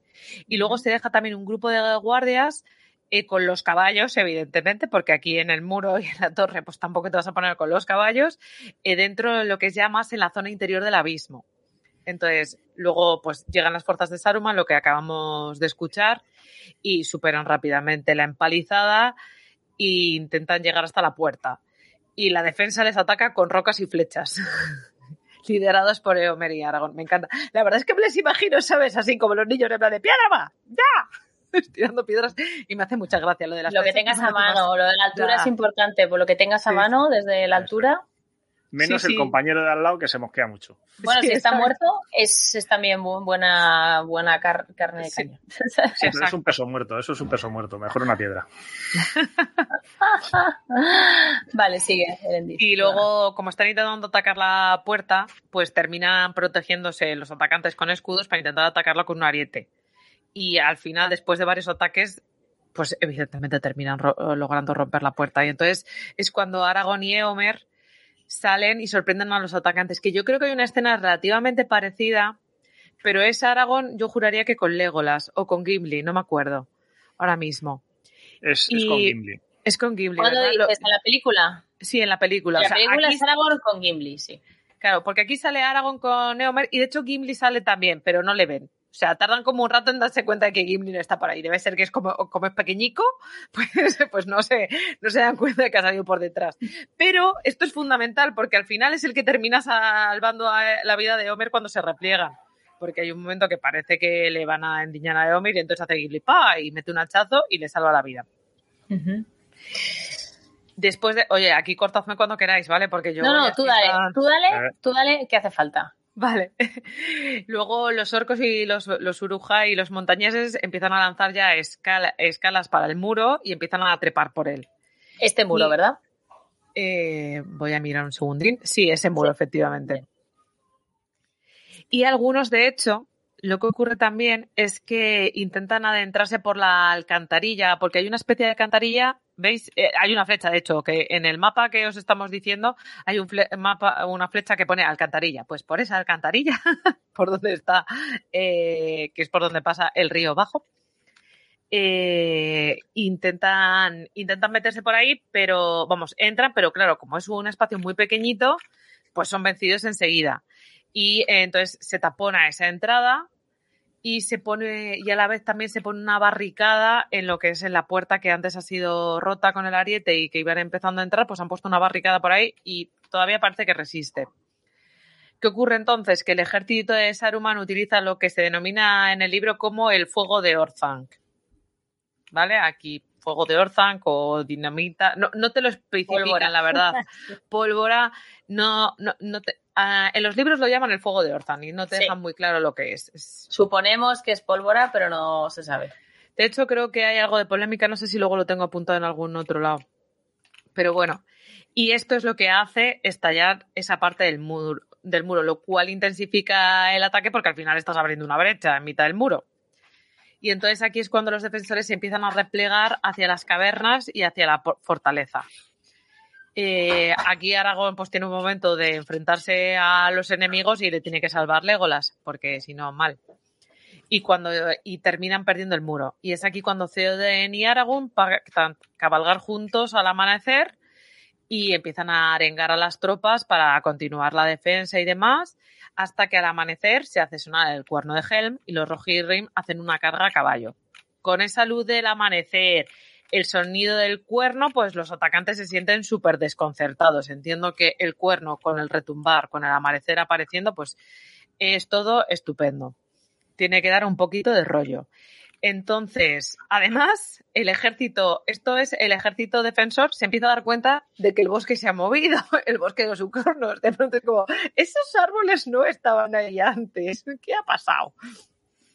Y es además el momento en el que aparece el ejército de Erkenbrand con Gandalf, que les ha recogido y realizan su carga. Entonces, ¿qué ocurre? Que los dulendinos se asustan y dejan de pelear al ver a Gandalf. Los orcos se vuelven loquísimos con todo lo que está pasando y huyen hacia el bosque, que se encarga de matarlos. Y así acaba la, batalla.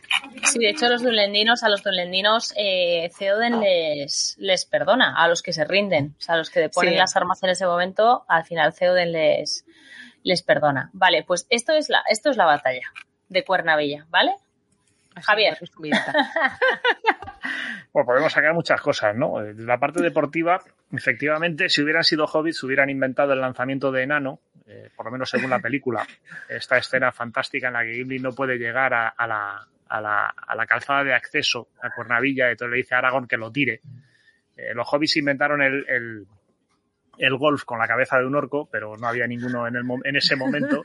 Y entonces no se inventó el lanzamiento de enano como deporte, pero hubiera sido una posibilidad. La verdad es que los escenarios, hay muchos escenarios eh, bastante interesantes. Para empezar, si empezamos por Cuernavilla, eh, más o menos eh, Tolkien describe y la película nos enseña muy bien, pues una, una tortuga. Es decir, esta escena en la que van con los, los escudos por encima, los escudos por los lados, en una formación como muy acorazada de orcos, eh, que va subiendo la rampa eh, con el ariete en el centro, no se ve hasta que ya llegan y entonces empiezan a porrear la puerta con el ariete. Una puerta que, ves, aquí nos ha tocado el torpe, porque si estaba bien abastecida la fortaleza de Cuernavilla, en lo que es reparación de puertas, pues la cosa andaba más floja. Y, ya nos cuentan que está pues un, poco pocha, ¿no? Debe ser de la época en que se construyó, nadie se ha encargado de cambiarla desde entonces, y la puerta pues aguanta lo que aguanta aguanta lo que aguanta porque, eh, por lo que yo recuerdo de las descripciones, estamos hablando de un, de un ariete eh, que, se está, que se está, digamos, manejando a mano. O sea, un ariete, digamos que para conseguir el máximo efecto se colgaba y entonces al estar colgado se iba balanceando. Esto permitía eh, un trabajo mucho menor por parte de los que lo estaban accionando. Porque claro, no es lo mismo hacerlo, empujarlo para adelante y para atrás y dejar que aporree la puerta por su propia inercia que irte tú para adelante y para atrás con el ariete en brazos, que en fin, pues acusas mucho más los golpes, eh, seguramente es mucho más cansado. Tal vez eso explique que solo entre Aragorn y Eomer pues, consigan expulsarlos de ahí. Hmm. Eh, pero bueno, digamos que es el, digamos, ahí tenemos un uso eh, muy bestia de lo que sería un ariete. Es verdad que son combatientes Uruk-hai, con lo cual ellos pueden con todo, volvemos a lo mismo. es que a mí esto, estas, estas cosas me encantan porque acentuamos el dramatismo y esto en esto Tolkien eh, cae, eh, igual que bueno, pues Jackson sigue a Tolkien en, esta, en esta caída, ¿no? Eh, tenemos combatientes muy viejos, muy jóvenes, que además son los que están en la torre, con la guardia de, de Theoden, pero bueno, son los que van a estar en la torre. Y, tenemos a un enemigo, pues eso, que son fuertes, grandes, malos, feos y además levantan un ariete, ariete con dos dedos. O sea, vamos, imposible, esto es imposible. Aquí no hay quien aguante. Por muy, por muy sólidos que sean los muros, no hay quien aguante. Y veremos que la cosa se queda en un tris. Pero bueno, ahí tenemos una serie de escenas que es interesante, ¿no? Sobre todo esa tortuga, eh, que pues tiene su, punto. Ya en el muro, eh, lo que es el asalto al muro, eh, para mí la película tiene algo que te saca un poco de contexto, ¿no? Y que es asaltar al muro con, con unas picas. O sea, tú ponte a subir una escalera con una pica en la mano. ¿Qué haces? Sujetar la pica con los dientes. Todo, esto pues, plantea una serie de problemas. Y clavárselas de al lado, ¿no? Porque al final te pones una pica. Claro, si la sujetas con la mano derecha, pues vas subiendo la escalera con la izquierda, más o menos a saltitos, pero ojo con la parte de atrás de la pica, porque como el de atrás venga muy pegado, se la puedes meter en un ojo, lo cual también resulta molesto. Entonces, todo, todo esto del asalto con las picas no, no acaba de convencer. Es verdad que luego veremos a Uruk-hai con grandes espadas, eh, que ya digamos combatiendo en, lo que es la almena y supongo que bueno pues subiendo por que parece un arma un poco más eh, fácil no normalmente la, idea de base era tener arqueros suficientes abajo como para vaciar las almenas es decir eh, con una densidad de fuego que impidiera que el enemigo pudiera asomarse pues para tirar las escaleras de vuelta abajo o para empujar directamente al que subía por la escalera, lo que te pille más a mano, y con esto pues consigues llegar arriba, poner pie en las almenas, organizas digamos una pequeña cabeza de puente y a partir de ahí sigues subiendo gente y la vas expandiendo, ¿no? Con el, con el problema que tiene que combatir, aunque Tolkien nos describe esta muralla como que caben cuatro hombres eh, caminando uno junto a otro, con lo cual, bueno, es un, es un buen tramo, eh, es un buen espacio, pero tú estás combatiendo, o sea, tú cuando llegas a la almena giras a la izquierda o giras a la derecha hasta que encuentras la primera escalera. Y estás dando tu flanco, izquierdo o derecho, según hacia donde has girado, a los arqueros elfos que están abajo. Que esos te están tirando todas las flechas que tienen a mano, eh, digamos, contra tu, lateral desprotegido, ¿no? Mientras tú combates para ir ampliando eso. A un momento que llegas a, a las escaleras y empiezas a bajar, la cosa ya adquiere un peor pinta pero no va a hacer falta porque efectivamente tenemos este, este fuego de estas explosiones que ahí el bueno la, la película condensa las dos las dos entradas porque los orcos mm. consiguen entrar dos veces a través de la alcantarilla sí. en una son rechazados y es Gimli el que se encarga de construir una barricada de piedra y de taponar aquello que ya se les podía haber ocurrido antes pero bueno. sí la verdad van con retrasito el encargado de la barricada era el que se encargaba también de la puerta y a ese le pillaron un poco despistado ese día. Y luego, bueno, pues está esa segunda entrada que viene a ser la definitiva, que es cuando se utilizan los explosivos. Creo que hay otra alguna otra mención a la utilización de explosivos durante la batalla. La estaba buscando, pero no he sido capaz de, de encontrarla. Mira, habla del el fuego de Ortank. Sí, es que yo Esto recuerdo, o sea, yo tenía apuntada esa, la del fuego de Ortank. Pero bueno, y ahí tenemos, bueno, pues esa escena en la que Aragorn subiendo las escaleras para meterse en la, en la torre, digamos ya desde la zona del abismo, pues eh, alguien tira una piedra desde, tropieza, entonces alguien tira una piedra desde arriba y evita que los orcos eh, lo conviertan en picadillo de, de Rey de Gondor. En fin, este tipo de cosas, ¿no? Y hay otro elemento que la novela, eh, por lo menos a mí fue la impresión que me dio, porque eh, la participación del rey de Theoden es mucho más intensa en la película que en la novela. En la novela te dice que en el, digamos, en, la torre del homenaje, en la torre central, estaba el rey de Gondor, un poco a la espera, ¿no? Parece que es un hombre que está, que efectivamente, si tiene la edad que tiene y ha pasado por, la fase de, grima y ha estado, pues, eh, postrado y todo eso, pues eh, no le ves mucho partiendo la pana en las almenas aunque es importante el líder, ¿no? En este, to, toda la época medieval, el control de la batalla se veía muy entorpecido. Bueno, la verdad es que los medios no eran muchos. Había algunos, se levantaban banderas, se sonaban trompetas, esto venía un poco también de la época romana. Los romanos sí fueron capaces de establecer un control de la batalla a través de pequeñas unidades. Por eso la figura del centurión en los escritos romanos es fundamental, porque es el que se encarga de unidades pequeñas de gestionarlas, de hacerlas avanzar, retroceder. Entonces, esto, digamos que cuanta más eh, elasticidad táctica tienes, más puedes controlar las pequeñas unidades, más fácil te, sirve, te consigues eh, obtener una superioridad en un, un, punto concreto de la batalla. Cuando lo que tienes es una línea fija de gente que va para adelante o va para atrás, para atrás normalmente suele ser corriendo y dando la espalda al enemigo, pues eh, no tienes mucho que hacer. Das la orden de atacar, como eres el líder, eh, te pones en primera fila, porque claro, si no vas tú, eh, ya se pone un poco más complicado que vayan los demás, dices, espere, espere, que aquí hay algo que no me cuadra, eh, y a partir de aquí, pues en una batalla esto está ya muy estudiado, además la nueva historia militar eh, se fija mucho en esto, en qué ves de la batalla y qué vas a contar de la batalla después, ¿no? Es decir, tú imagínate que estás en una fila con mil personas, pues lo más probable es que lo único que hayas visto de la batalla después es al enemigo que tenías delante, a un par de compañeros a los lados y a dos o tres enemigos más para allá y, y, y, lo que estaba pasando en la otra punta, oiga, y a mí que me cuenta. Si le parece que estaba poco ocupado con lo que tenía delante, como para fijarme en lo que está pasando en el otro lado. Esto es importante en los factores morales. Y lo vemos precisamente al final, eh, cuando vemos que, que, los ejércitos orcos empiezan a vacilar, porque está pasando algo. Eh, Tolkien habla de rumores, de cosas que están pasando en la retaguardia, que es precisamente la llegada de los sucornos. ¿no? Es decir, sí. algo, algo se está moviendo por detrás. Eh, pero en este sentido, eh, es, es, muy interesante porque guardamos la figura del rey, eh, que es como en el ajedrez, es decir, si cae el rey, se acabó la, la juerga. La Entonces, sí. vamos a, y, y, de hecho pasa, ¿no? En, en, la época medieval sobre todo, la batalla de Hastings, por ejemplo, es determinante. O sea, si los, los normandos consiguen hacerse con Inglaterra, es porque en la batalla de Hastings el rey Harold recibe un flechazo en un ojo, muere y a partir de ahí su ejército se descompone. Claro, eh, si estamos hablando de unos ejércitos que están organizados en torno a la fidelidad a una persona y esa persona ya no está. Ya, claro. todo. Aquí, primero, el que paga se ha muerto, lo cual me que no vamos a cobrar. Esto para todo lo que sean tropas mercenarias, en fin, todo eso, dice, me da a mí que no vamos a cobrar. Así que si no vamos a cobrar, nos ponemos en huelga y no vamos. Y luego dice, pues ahora, ¿a quién le juro yo fidelidad? Es decir, está, hay un heredero, no hay un heredero, el heredero es capaz, está aquí, no está aquí. Dice, bueno, pues mientras nos lo pensamos, yo me voy marchando, me voy a casa y luego a la que esto se esclarezca un poco, pues ya veremos qué hacemos. Entonces, esa figura es importante, ¿no? Y, tiene cierto sentido que en la novela, pues, eh, Tolkien quiera preservar a Theoden, pues, como digo, porque es mayor, porque es el símbolo que aglutina hmm. todo aquello.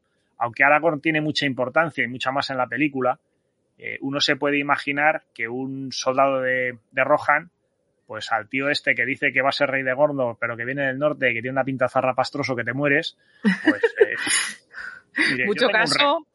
yo tengo un rey, ¿vale? Que es el que manda. Entonces, usted me parece un tío fantástico, pero mejor a ver qué dice el rey. Y si el rey no está, pues eh, a ver para qué me voy a dejar matar. También es verdad que tenemos un enemigo poco dado a conceder merced. ¿No? Con lo cual, sí, pues, no es como que te rindes y te van a aceptar, eh, quizá los dunlendinos, pero los Urukhai no. Me parece a mí que los dunlendinos tampoco estaban muy por la labor, estaban más por, por lo que hoy se llamaría limpieza étnica. que es él. Eh, vamos a despejar. A recuperar, este a recuperar Cardolan. efectivamente, vamos a despejar y cuando no quede nadie, pues oye, eh, estamos bien, ¿no? Y luego están esas escenas finales en las que ya están asediados en lo que es el bastión central de Cuernavilla, que no en las cavernas. Eh, de hecho, es interesante porque cuando consiguen la segunda vez, cuando los orcos ya consiguen entrar en el abismo de, de Helm, parte de los defensores se retiran abismo arriba hasta las cavernas, entre otros Gimli, que es el personaje que nos va a faltar en la carga final, y otros pues se retiran a lo que es la, torre. Y ahí es donde deciden eh, pues, que van a lanzar una carga. Eh, en la película, el que impulsa, el primero que habla de esto es Aragorn, porque eh, Theoden se viene un poco abajo, mientras que en el libro es Theoden. Sí. El que dice, bueno, señores, esto se ha acabado, pero ya que se ha acabado, vamos a acabar. Total, no van a matar. Entonces tú eliges o aquí sentadito cuando entren en tropel, o nos tiramos a lo loco y ya veremos qué es lo que pasa. Y efectivamente se organiza esa, esa carga maravillosa, eh, que es que la, que la que. Y es la victoria de los hombres que comentaba antes Erendis, ¿no? Es decir, eh, ahí hemos conseguido eh, que sean ellos y no los elfos, que no estaban allí, o sí estaban allí, pero se han muerto todos. tampoco son los sucornos y tampoco es Gandalf, porque en el transcurrir del libro cuando llega Gandalf, los orcos, los Uruk-hai ya se están retirando. Hmm. O sea, esa carga, el sonido del cuerno, eh, la llegada de los que vienen desde las cavernas que se habían refugiado ahí, eh, ya han conseguido romper la moral de, los atacantes, ¿no? Los atacantes, pues que se han recorrido todo el trayecto desde Isengard, eh, han peleado en los vados de Isen, luego han seguido caminando para llegar al abismo de Helm y luego han asaltado el abismo de Helm y encima se le llena de árboles el patio trasero. O sea, venga ya, ahora yo me voy a mi casa, tío, que ya estoy hasta las narices de esto. Y eh, bueno, tenemos la escena de la llegada de Gandalf. Eh, en el libro llega por el oeste. Ojo, detalle importante, porque en el libro llega por el oeste, eh, mientras que en la película llega por el este. Esperadme al quinto día, que llegaré por el este. Que por cierto, al quinto día no, no han pasado tantos días. O sea, si lo piensas desde, que Gandalf se marcha hasta que esto acaba, no pasan cinco días. Gandalf se ha ido al día anterior. ¿Qué es lo que tiene que en la película llegue por el este? Pues que al llegar por el este, al alba, tiene el sol en la espalda y ilumina toda la cara del enemigo. Y esto crea un efecto visual muy chulo. Sí. Si llega por el oeste, tiene el sol en la cara y al bajar la cuesta se tropiezan, se caen todos y se monta un montón de soldados de, Rohan tropezados a mitad de la cuesta. Entonces, obviamente, pierde un poco de tiene su punto eh, que sea, digamos, eh, con ese sol en la espalda, ¿no? Eh, otro detalle que la película se desvía mucho es que Gandalf llega con infantería. O sea, los mil hombres de Erkenbrand que trae Gandalf eh, vienen a pie, no a caballo. O sea, no solo no son los hombres de Eomer, sino que además es lo que queda. Digamos que él ha reunido a lo que queda eh, del ejército de Erkenbrand, los que se han dispersado después de la batalla de los vados de Lisen, y los ha llevado hasta allí para entrar en combate. Claro, llegan a pie, deben de llegar matadísimos, porque claro, Pues si los unos han corrido, imagínate los otros, que además los vas reuniendo, con lo cual los vas llevando en zigzag, aquí hay un grupo, venga, vamos, aquí hay otro grupo, venga, tal. Y al final, pues aquí tenemos a, a un millar de soldados de infantería más cargando en un lateral. Tiene lógica para bajar una cuesta. O sea, cuando uno ve esa cuesta vertiginosa que se ve en la película eh, y todos los caballos galopando cuesta abajo, dices, jo, como uno pille una piedra y tropiece, va a ser lo mismo que tener el sol de cara. Montón de caballos con jinetes al fondo de la cuesta intentando salir de ahí como sea. O sea, se va a montar un rodillo que va a parecer un- una avalancha. Sí. Es verdad que esa escena es, es completamente irreal. Mola porque mola, porque tú, tú ya estás metido ahí, tú ya estás metido, la música, eh, Ian McKellen, va- vale, Todo, todo. vale, te da igual. ver, pero cuando claro, lo claro. piensas dices, ni de coña bajas esa cuesta con un caballo. Además, se te han acabado las palomitas, con lo cual estás 100% pendiente de la película ya. Total, total, total. Estás en un momento ya de, ah, hazme una espada que salgo yo también y lo pasas por alto. Pero cuando la has visto 50 veces, que es nuestro caso, pues ya empiezas a, a darte a parte de cosas y dices, caballos aquí, a esa velocidad, con esa contra- cuesta, metiéndose entre las picas. Y luego, efectivamente, con- contra esa barrera de picas. Y oye, no ensartan ninguno, porque esto es para fabricar pinchos morunos de caballo, pero vamos, eh, sin ningún tipo de duda. Y que el caballo llegue, porque el caballo ve el pincho y dice, vas tú. Pues, Sí, ahí, sí. ahí te diré que es posible que lanzado cuesta abajo el caballo diga, mira. bueno, claro, pobrecillo, pero si es que no llega Sí. ni de pie, el caballo se cuesta. Como, como el Yo rey creo que está frenando puesto- con las patas delanteras y arrastrando el culo, ¿sabes?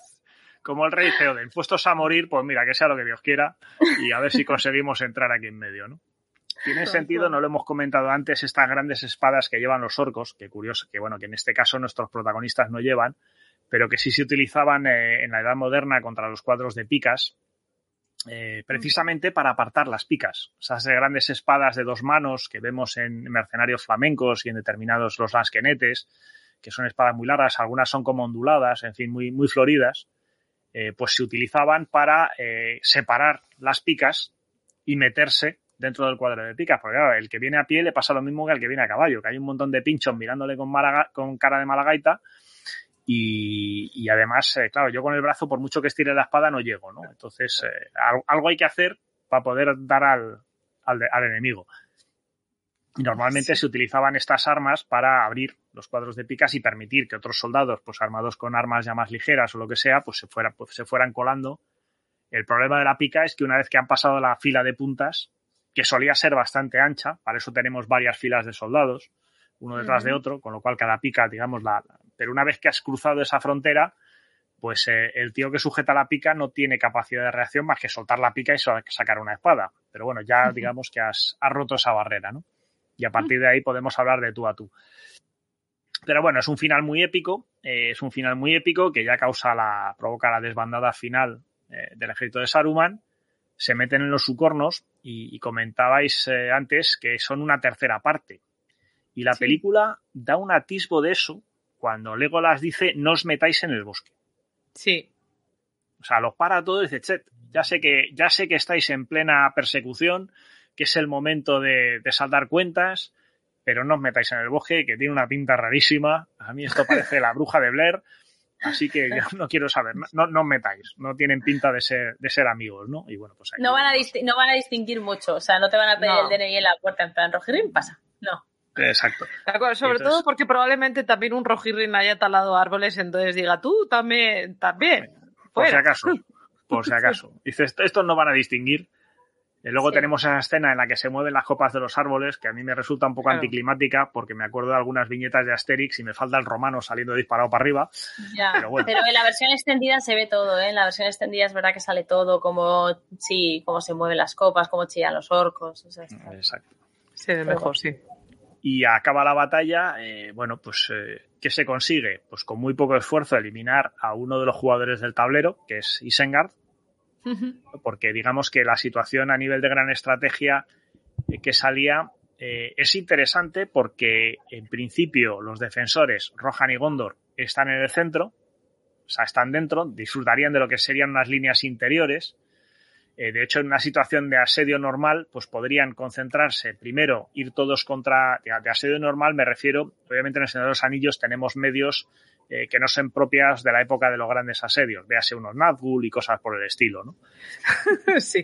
Pero si el, si el ejército de Mordor fuera un ejército normal que tiene que asediar Minas Tirith, eh, bueno, pues tienen que establecer una serie de campamentos, cerrar el acceso a los suministros, empezar a machacar las murallas con las, con las ballestas o con las catapultitas y venga, dale que te pego a tirar pedrolos. Mientras tanto, un ejército móvil de Gondor se puede reunir con los de Rohan en el Fold Oeste y tratar de derrotar a Saruman. Y después volvemos todos para el otro lado y derrotamos al otro, ¿no? Es decir, nos permite concentrar eh, todas nuestras fuerzas contra uno de los dos enemigos y luego ir a por el otro. Obviamente, en este caso, los medios de transporte, las distancias, que son bastante importantes, y sobre todo la, falta de fortaleza general numérica, eh, pues lo complica. Pero bueno, en este caso, pues eh, Saruman se mete en un, en un lío, lanzando directamente el, asalto al, al abismo de Helm, a la fortaleza de Cuernavilla, no vaya yo a meter la pata a estas alturas del podcast, del programa. Y, bueno, pues aquí pierde el embate, lo que decíamos antes, ¿no? Una, una, batalla siempre es algo arriesgado. Te pueden salir mal las cosas, tu ejército se desbanda, además aparece un boje donde no lo había que se come lo que te queda y, y, se acabó. ¿No? Entonces, bueno, pues ahí ya tendremos otra serie de escenas maravillosas, pero como decía aquí, esa es otra historia sí. y merece ser contada en otra ocasión. Eso es. Pues vamos súper bien. Nunca lo habría dicho, pero vamos súper bien. Así que, Paula, te voy a dar dos segundos para que nos cuentes un par de curiosidades y luego paso a las preguntas de los oyentes eh, que, o a los comentarios que me han parecido interesantes, que los tengo por aquí guardados. ¿Vale? vale, genial. A ver, bueno, lo primero es saber un poco que según Hammond y School, eh, todo este capítulo se escribe más o menos entre el verano y el otoño del año 1942 y que se desarrolló en diferentes sucesivos borradores en los cuales la fortaleza, por cierto, cada vez era más elaborada y la defensa cada vez más compleja. y que es probablemente en este periodo que Tolkien redibujara la zona que hemos visto antes del mapa y que también es cuando hace la ilustración del mismo. De hecho, es gracioso porque Tolkien, bueno, todos sabemos, ¿no? A que la mítica historia de que en un agujero en el suelo vivió un hobbit, esa primera frase fue escrita en un examen en blanco, pues el primer boceto del abismo de Helmi de Cuernavilla está hecho en la cara de un folio de un examen que fue descartado. Tolkien escribía en los exámenes. Se nota que era profesor. No, que aprovechaba el papel porque recogiste también. Sí, sí. Y, era profesor, porque si no eres profesor, no tienes exámenes descartados para dedicarte a escribir en ellos.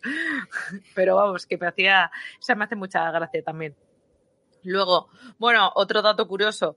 Hemos hablado mucho de la película de Jackson, eh, como supongo que muchos sabréis también, en la de Ralph Bakshi. Ralph Bakshi también sale la batalla, de hecho acaba poco después de la batalla de Cuernavilla.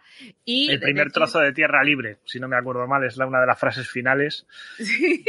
Que se ve a Gandalf con la espada clavándola abajo o algo por el estilo. Sí, creo que sí. Pues Cuernavilla, ese castillo de Belmonte en Cuenca para los españoles, si os apetece tener ahí un poquito de Cuernavilla, pues está en Cuenca. Aquí. Bonito, ¿eh? Sí, sí, yo he estado, es bastante bonito, la verdad. Acercaos, si sois españoles, o sea, si sois de España o si venís de vacaciones, acercaos al abismo de Helm, hombre, a Cuernavilla, acercaos a Cuernavilla, muy bonito, se puede visitar. Tal cual. Y bueno, esas eran un poco las cositas eh, que quería contar de así un poco de chascarrillos. Otros los he ido metiendo por medio, como. Sí, sí, hemos hablado de temas, sí. Así que yo creo que con esto tenemos más o menos eh, vale. vendido. Muy bien, pues vamos a los oyentes. Vale. Eh, David Gil nos dice: Voy a quitar ya el mapa porque si no, además tapo a Javier y no nos hace falta. No sale en el libro La llegada de los elfos a Helm's Deep pero la peli quedó bien para mi opinión. ¿Qué opinan ustedes? La segunda es parecida al... Eh, Joel Fernández nos dice lo mismo, que él sí que le gustó mucho. Yo creo que ya lo hemos hablado más o menos. a mí me funciona en lo que es la película, pero, pero sin más. Además tiene un momento muy emotivo, ¿no? Porque viene a renovar esa vieja alianza entre los hombres y los elfos cuando combatieron todos juntos y bla, bla, bla, y todo esto pues queda, queda muy bien, queda muy... A mí me parece que queda muy chulo, pero a la vez es cierto que me rayaba un poco porque estás viendo, o sea, visualmente estás viendo al fondo a los orcos y, yo siempre pensaba, ¿y dónde coño han pasado? ¿Y de dónde han salido? Sí. o sea, ¿cómo han llegado por esporas? ¿Han levitado? ¿Qué, ¿Qué, es esto? La puerta de los elfos, ¿sabes? Han caído. Galadriel los ha teletransportado con la mente. Y decía, ¿y estos cómo han llegado hasta ahí? ¿Sabes? Sí, sí, sí, sí. Vale, vamos a ver. Otra cosa que nos dice, que nos dijo Joel es, ella tiene canal de YouTube. Los demás también me gustaría saberlo para seguirles. El, eh, Erendis es asalariada mía. No, tiene no tiene derecho a canal de YouTube. tiene derecho a canal, pero tiene este. Es eh, Erendis es parte de Regreso a Hobbiton y no tiene canal de YouTube. Javier, yo no sé si tú tienes canal de YouTube. Eh, yo personal no, en el canal de YouTube de Histocast, que es que ahora mismo también, eh, como se ha puesto de moda lo de grabar en, directo y con cámara, pues ya no te puedes sacar un moquete mientras hablan otros y esas cosas. Ahora tienes que tener cuidado con lo que haces, ni poner cara cuando alguien dice algo que no te parece, o ahora hay que ser muy formal. Y así, bueno, sí, en, en Histocast, pues encontraréis en YouTube, eh, Histocast, pues encontraréis eh, los podcasts que vamos sacando últimamente. Y si no, en histocast.com están todos, allá mogollón por temporadas. Bien acumulados. Tenemos, mira, tenemos aquí a Nuria González Carmona, que dice que es un placer verte aquí en Istocast. O sea, que ella, ella es fiel de Istocast. Le mandamos un besito a Nuria. Pues entonces no intento convencerla porque ya sabe que no debe mucho. vale, vamos allá. Eh, Laura Michel, eh, súper amiga de Regreso a Hobbiton, dice Pancho Villa llegando a la Ciudad de México a caballo en 12 horas desde Chihuahua en no recuerdo qué novela histórica, casi 1500 mis, ¿qué serán? Millas. Mm. La verdad que no sé. Laura, si nos lees. millas. algo. 500 millas. Es que yo no sé. Claro, yo de millas no, no controlo absolutamente nada. Eh, y no sé. No sé si eso es. Me imagino que, que lo dice porque es mucho y sería una machada. Yo no conozco la historia esta de Pancho Villa llegando a la Ciudad de México en 12 horas, la verdad la verdad es que pone que, es en novela histórica, con lo cual mi duda. Ah, novela histórica, pues entonces seguramente será. Vale, entonces es lo típico. 2.400 eh, kilómetros nos dice Daniel, que son 1.500 millas. Vale, pues entonces ya sabemos, machada. no, pone, Laura que eran kilómetros, que el auto. Ah, kilómetros. Mira, yo lo estoy Bueno, pero 1500 kilómetros es una bestialidad. Sí, sí. No he dicho lo contrario, solo. ¿Cómo vas a hacerlo en 12 horas? Sin, querer ser maligno, lo estoy mirando en Google Maps, eh, desde Chihuahua a México capital, 776 eh, kilómetros. Aún así, en 12 horas son muchas. Eh, probablemente el caballo haga una llamadita al sindicato nada más llegar. si es novela histórica, entonces quiero pensar que estaba, bueno, que está exagerado. Vale, Luciano Hernández nos dice, batalla de un día, la de Taunton, el 29 de marzo de 1461. Pues él ha encontrado una batalla de un día. Pero nocturna. Ah, bueno, claro. ¿Nocturna? ¿Y Luciano, nocturna? Ahí te lo ese es el, el, el, el sí, claro, batallas de un día. Sí, pero el, el tema es eh, que sea nocturna, ¿no? Eh, Exacto. Eso es lo que me habéis preguntado. Y yo tengo que defenderme. Que sí, que sí, por supuesto. No, no. Oye, que nos busque, Luciano, nos buscas una nocturna. Hacer más deberes. Eh, John Key Tolkien nos dice también te digo que podrían haberse esforzado más en la defensa, crear zanjas fuera de la muralla, columnas de fuego, pinchos, etcétera. Eh, podrían, pero es que realmente llegaron esa noche y esa noche fue la batalla. O sea, es que tampoco, a lo mejor podrían haber hecho más los que se quedaron allí fortificando, repasar la puerta y tal y poner, lo que no sé si, si realmente, o sea, mm, tal y como veo yo el mapa, columnas de pinchos, a ver, a lo mejor se refiere, se refiere a lo puede referirse, por ejemplo, a abrojos, eh, abrojos que son estos triángulos de, eh, digamos que se hacían tres triángulos de clavos que se unían de tal modo que lo tiraras como lo tiraras, siempre había tres puntas apoyadas en el suelo y una punta en vertical hacia arriba, ¿no? Era, era, pequeño y es verdad que, por ejemplo, para parar la caballería y todas estas cosas, pues se, sembraban en el suelo. La, ah. infantería también se lo pasaba de miedo cuando pisaba uno de estos porque te el pie para tirar. y muy pocas ganas de seguir llevando la pica de, la, de Marra, ¿no? Él ya la utilizaba como muleta y dice, yo me vuelvo. También es cierto que, que, tal y como lo narra Tolkien, de hecho, para llegar a Cuernavilla tienen que despejar algunos grupos de orcos que ya, ya se han colado eh, en el valle y que van por delante del ejército de Theoden. Es que van tarde, o sea, todo esto, o sea. Todo esto es como muy inmediato, ¿no? Y entonces en ese momento, pues tú llegas allí, te despliegas en las murallas. Eh, también es cierto que hay parte de la guarnición que se queda en, en la empalizada eh, exterior. Hemos hablado sí. poco de ella, pero además de todas estas murallas de piedra, hay una zanja y una empalizada que a más distancia que protegen la entrada, ¿no?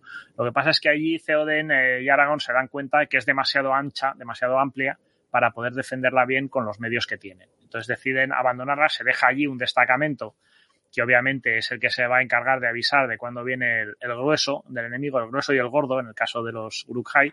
Eh, pero bueno, de cuando llegan, eh, de hecho, llegan diciendo, hemos llenado la zanja de cadáveres enemigos.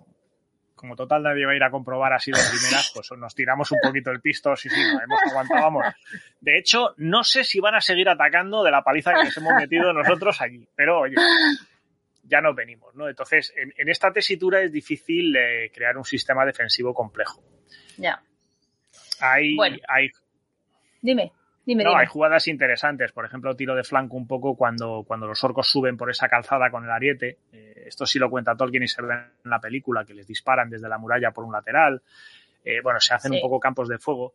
Pero esas líneas tan rectas, el, el problema de Cuernavilla en ese mapa que has enseñado es que, eh, digamos que sale hacia afuera. Si ese mismo dispositivo hubiera entrado hacia adentro, todo el que atacara la muralla hubiera podido ser atacado desde la torre o desde el otro lado de la muralla eh, por los lados también. Con lo cual hubiera creado una posición defensiva mucho más fuerte, ¿no? Esto, pues a lo mejor a Tolkien no se le ocurrió, o no se le ocurrió a Helm cuando la construyó, eh, a los hombres de Gondor, o, o los gigantes solo construyen hacia eh, en cóncavo, ¿no? Y no en convexo. Hay muchas posibles explicaciones. Muy bien. Eh, Diego Rodrigo nos dice, ¿era realmente necesario tomar Cuernavilla para Saruman? ¿No habría sido mejor obviarla?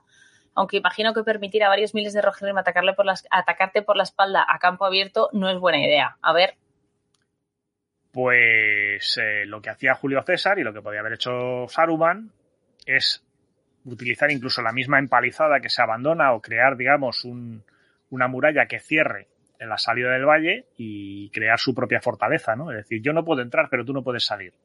Y dedicar el resto de su ejército a, a operar otros en otras, menesteres. en otras latitudes. Ahora bien, ¿cuál es el, el problema? Que lo comentábamos un poco antes, las distancias.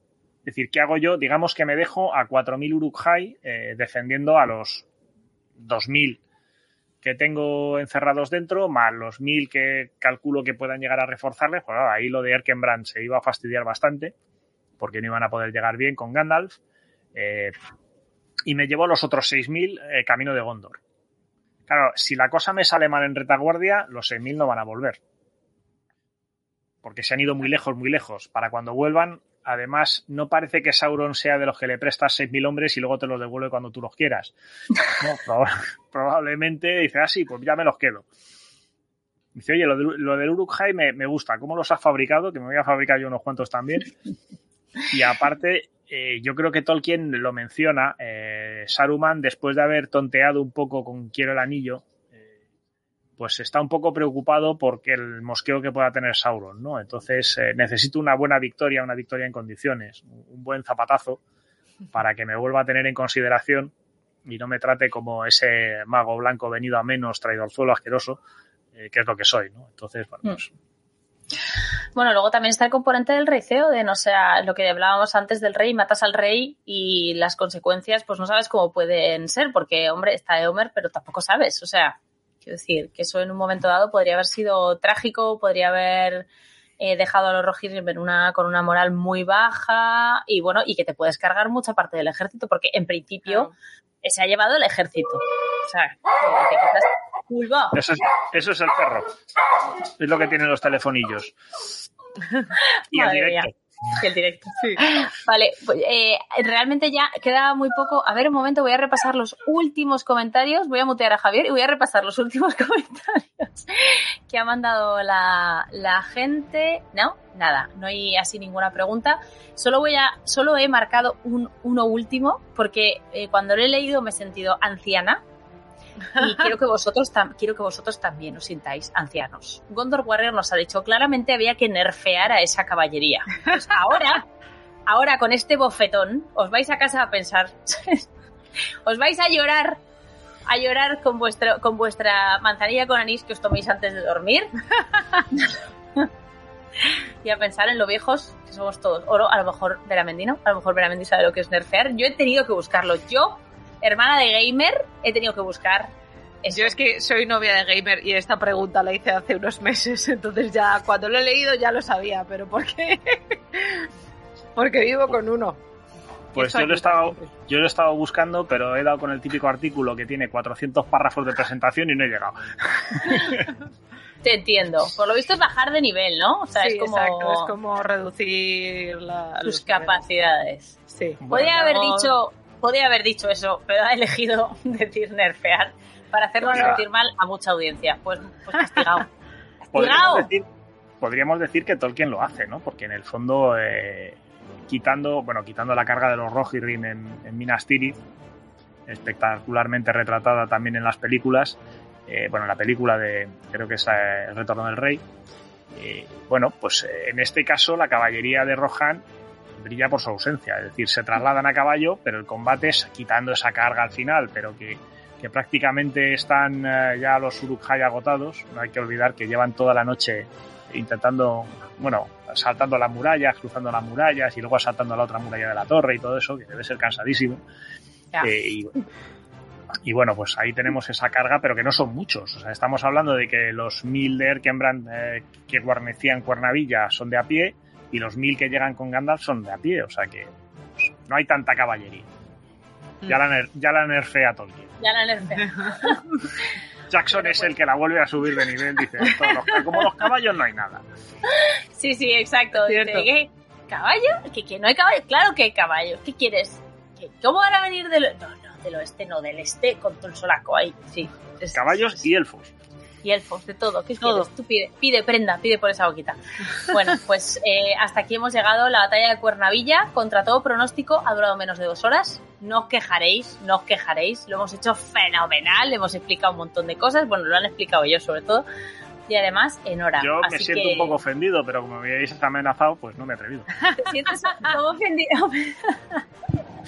Yo, es verdad que en otras circunstancias el tiempo me daba, me daba igual ahora que estas grabaciones pueden suponer un motivo de divorcio a largo plazo, porque abandono literalmente a mis hijos con mi marido a su suerte, a la suerte de mi marido. O sea, quiero decir, los niños van a estar bien. Es él el que se quiere suicidar. Entonces, cuando, cuando, es verdad que cuando se me alargan los problemas, los programas, me siento un poco mal. Antes me daba lo mismo. Antes era como, no, lo que dure, que dure lo que sea. Es lo que tiene el directo, además. Que no es lo que tiene el directo, además exacto. Pero bueno, pues oye, eh, Javier, muchísimas gracias por haberte pasado otra vez. Estos programas los disfrutamos muchísimo y la audiencia también los disfruta, los disfrutan mucho, tienen muchísimas descargas, o sea, son un éxito, la verdad, los y nos los piden mucho. Siempre nos, preguntan por redes sociales que cuando vuelves. Pues nada, he vuelto como Macaco. Sí. Y tenemos ideas para más, que lo sepas y que lo sepan los oyentes. Con tiempo para prepararlo se puede hacer casi todo. El, pino puente no, ya lo adelanto. si te sirve yo tampoco. no somos dos. Seguro que Elia sí puede. Eh, pues el otro día lo probé y sí, pero duele. bueno, pues eso, muchas gracias Javier y Erendis, gracias otra vez por acompañarme en otra, otra batallita más y a todos los que nos estéis escuchando bien en el podcast o bien estáis aquí con nosotros desde casa en el directo. Eh, gracias por estar aquí y nos, nos, nos seguimos escuchando, seguimos hablando de cosas de Tolkien muy pronto en Regreso a Hobbiton. Chao. Muy bien, pues chao.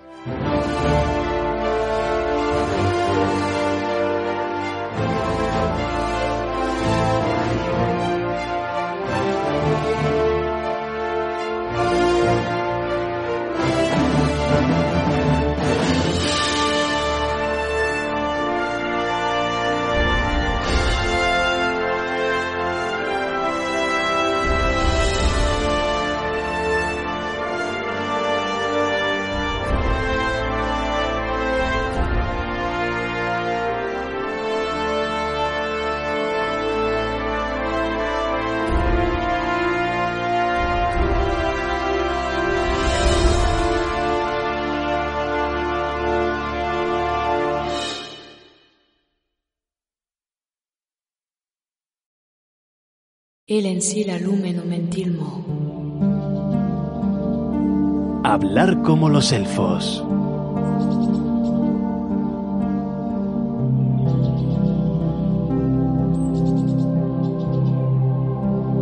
Pues bienvenidos otra vez a Regreso a Hobbiton. Continuamos aquí y vamos a empezar con nuestra clase de élfico. ¿Recordáis que en todos los programas digo algo así como acercaos a nuestra mesa, coged un poco de té, unas pastas, ¿qué? Pues literal. Literal. O sea, coged sí. Yo, yo lo estoy haciendo. O sea, que si vosotros queréis, si gustáis, si gustáis, acompañadme. Y bueno, como siempre está aquí eh, nuestro profesor Eleder, que no falla ni un mes, el tío, o sea, bueno, alguna vez creo que alguna vez creo Alguna, que algo alguna. que ha pasado, pero ha sido anecdótico, ha sido anecdótico en estos 200.000 años que llevamos grabando esta sección. Casi siempre suele ser. Ni los incendios ni las inundaciones me han detenido. Literalmente alguna vez. Ni los incendios, ni las inundaciones, ni los pactos con, con Anatar, ni nada, nada te ha detenido. Así que nada, hoy vamos a hablar de un tema que no tengo muy claro. Porque el título es confuso. El título es confuso, tendrás que aclarárnoslo. Palabras robadas. Palabras Cuéntanos. robadas. Bueno, el título es un poco publicitario. Ya sabéis que el hype siempre hay que, que generarlo. Eh, pero, pero me gusta mucho la temática de hoy por mm, el lugar de donde viene. Eh, lo explico. Siempre en todos los programas os decimos que nos dejéis sugerencias o comentarios sobre esta sección. Porque, hombre, en la medida que podemos, no Es siempre verdad, se puede. verdad. Claro, pues nos gusta tener en cuenta lo que os interesa para planificar el, el contenido. Vale, pues esta vez ha sido así. Una sugerencia en YouTube de una de nuestras fieles seguidoras, Aida Bargalló, Mm, nos ha hecho pensar si eh, me lo comentases, oye, tenemos una pregunta en YouTube y tal. Y dije, eh, sí. qué interesante. Y efectivamente, es un tema que tiene muchos matices y, y que creo que puede ser muy, muy instructivo sobre la relación entre las lenguas de Tolkien y las lenguas de la saga realidad. Vamos a ver. Aida nos comenta que en su mensaje, que como es público en YouTube, entiendo que no tiene mm, No problema. problema en que lo comente. Eh, que bueno, igual que a mí me pasó una vez, como ya comentamos en un programa, que mm, así está mi cabeza, que me puse a soñar con una palabra en élfico, sin saber lo que significaba, pues que a ella le pasó una cosa parecida. En un sueño le, le, ocurri- le surgió la palabra Eresea. Es que Ajá. sabéis que es una de las palabras de la isla de Tol Eresea, ¿no? Sí. Y luego pensando, dijo, "Mm, Eresea podía venir de la fusión de dos palabras en inglés. De earth, o sea, earth y sea, tierra y mar. Siendo una isla tendría sentido. Eh, estuvo pensando eso porque, claro, no, no sabía eh, lo que significaba teóricamente en el, en élfico. Y luego también recordó ella misma que con Númenor pasa un caso similar, porque una de las, como, como tú misma bien sabrás, eh, uno de los epítetos de Númenor es Atalante, la hundida, que es muy, muy parecido a Atlantis. Sí. Y, y- Nos lo dicen mucho, de hecho. sí, pues hoy vamos a hablar de ello. Muy bien. Aida nos preguntaba si podría haber más casos similares. Y sí, sí que los hay. Hay unos cuantos muy similares y otros menos similares, pero que también van por esta línea. Así que vamos a comentarlo hoy. Vale. Vamos a empezar por el que no es, que es este, para ir de aquí para adelante, eh, que es este Eresea, ¿no? Efectivamente. Eh, Eresea eh, Tolkien lo, tradujo como solitario, solitaria, eh, acompañando al nombre Tol, que significa isla, da lugar a la isla solitaria. Mirando los distintos borradores de Tolkien en la historia de la Tierra Media, etcétera, eh, no hay nada que nos indica que el nombre en la mente de Tolkien proviniera de otros términos. Sabéis que siempre hablamos de que Tolkien estaba todo el rato cambiando todo lo que escribía, no dejaba una cosa quieta. Bueno, pues curiosamente, este es uno de los pocos nombres que aparecen tal cual, Tol Eresea, en las primeras versiones del Silmarillion, los cuentos perdidos y llega hasta el final sin haber cambiado ni una sola vez. Podéis aplaudir. No veréis esto muchas veces. A lo mejor algún día podemos hacer eso. Lista de palabras que no cambiaron y a lo mejor encontramos cuatro, ¿eh? O sea, que, Pues no creo que que no, muchas no- más. no espero muchas más, pero sería interesante ver eso. ¿Qué palabras no cambiaron? Eh, efectivamente. Vale. eh, este nombre se compone de, como decíamos, de Tol, que quiere decir isla, y aparece en el nombre de un montón de islas, tanto en Cueña como en Sindarin, curiosamente. Tolbrandir, Tol Uinen, Tol Falas, Sirio. Tol Galen, Tol Sirion, Tol Ingaurhoth. Hay un montón. Y Eresea viene de la raíz Er, que significa solo y que da nombre, entre otras cosas, al creador de todo, a Eru, el único. ¿Vale? Entonces, bueno, el nombre Isla Solitaria, eh, pues tiene una traducción muy clara en, en élfico. La unión de las palabras inglesas tierra y mar sí que nos da el nombre de, de otra, más que isla, de otra región de islas, pero en otro universo que no es el de Tolkien, sino el de Úrsula K. Le Guin Ah, eh, Earthsea o Terramar. Le Guin, que por cierto es una grandísima admiradora de Tolkien. exacto, sí. Pero ese es otro tema. Pero mira, venía bien comentarlo. Otra de las mayores escritoras de, de fantasía. Vale. Sin embargo, no nos vayamos de Toleresea.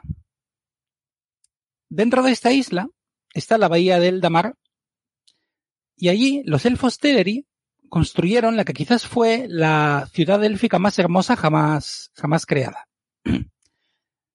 Tenía, eh, tenía una torre que era el primer signo de las tierras bendecidas que los viajeros podían vislumbrar cuando llegaban desde la Tierra Media. Allí vivía el hogar de la pie- o sea, eh, allí vivía la piedra maestra de los Palantiri. Fue el nexo de unión entre humanos y elfos durante muchas edades y probablemente fue el lugar donde fueron a descansar Bilbo, Frodo y el resto de los integrantes de la Comunidad del Anillo que llegaron hasta eh, Valinor. ¿Cómo se llamaba esta ciudad? Avalone. Bien. Avalone eh, fue el último nombre que recibió, pero eh, es en este caso sí que cambió. Eh, y otra de las cosas que cambió fueron las interpretaciones del nombre. Al principio Tolkien dijo que el nombre tenía Val porque mm, tenía que ver con Valinor, la tierra de los dioses. Luego dijo que no, que en realidad Ava significaba exterior y Lona o Lone era otra palabra para isla, que no aparece en más sitios, más que aquí. Entonces sería la isla exterior, desde el punto de vista de Valinor, claro, porque es la que va como hacia la Tierra Media. Eh, esto era cuando Avalone en realidad era el nombre de Toleresea, el nombre de la isla. Luego ya decidió que no, que era el nombre de la ciudad. Y dijo que podía venir de Vala y Londe, o sea, puerto de los dioses. Bueno, fue cambiando. Y le fue buscando muchas raíces élficas. Muchas, demasiadas quizás. ¿Avalone nos recuerda algo? Avalon. Avalon. en la leyenda artúrica. Que en realidad es lo mismo, pero sin pronunciar la S. Ahí, ahí estamos. Avalon es el lugar eh, a donde el rey Arturo, en la leyenda artúrica, fue llevado para que descansara y se repusiera de sus heridas, y donde se supone que yace, que descansa actualmente. Pues el propio Tolkien, en la carta a Milton Wadman, la carta 131, dijo que él intentó dar a Frodo y a Bilbo un final artúrico. Eso lo hice directamente.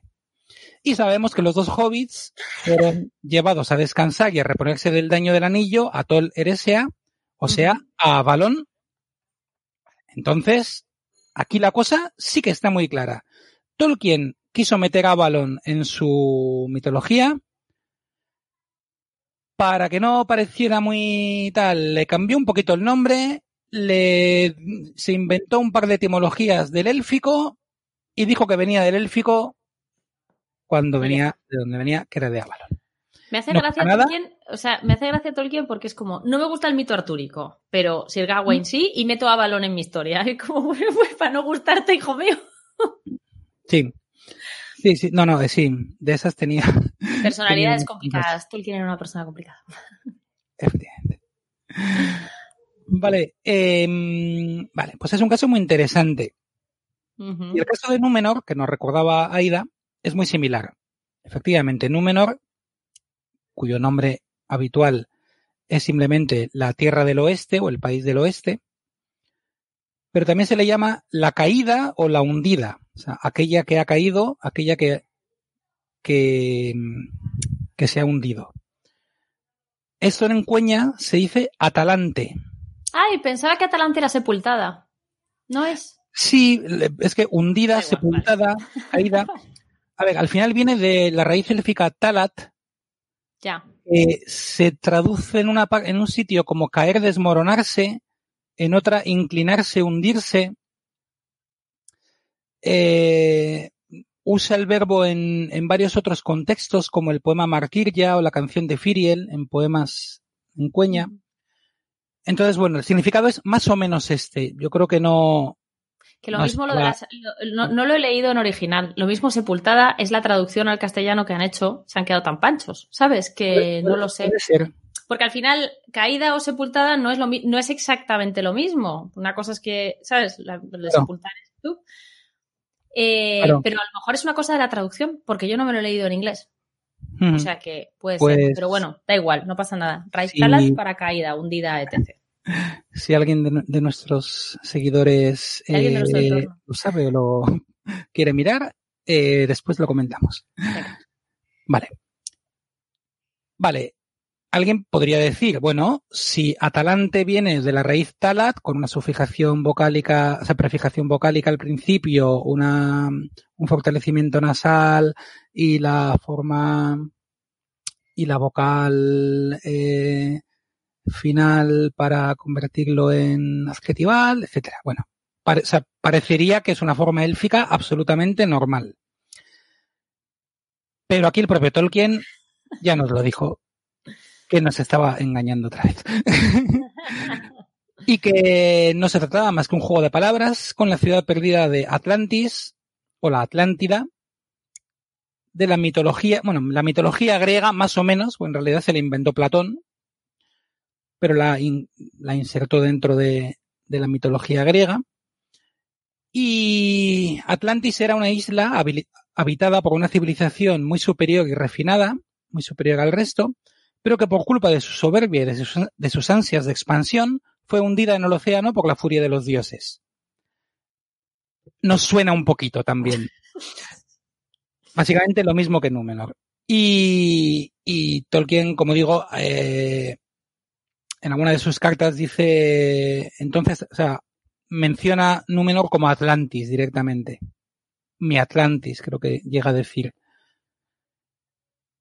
Se podría hablar muchísimo, de hecho, alguna, alguna vez en algún programa creo que ya hemos, o sea, se ha comentado cómo Tolkien tenía un sueño de una gran ola que lo sepultaba todo y como si fuera la ola que sepultó la Atlántida, entonces él creó el mito de Númenor que al final acabó siendo hundido como recrear este sueño suyo, etcétera.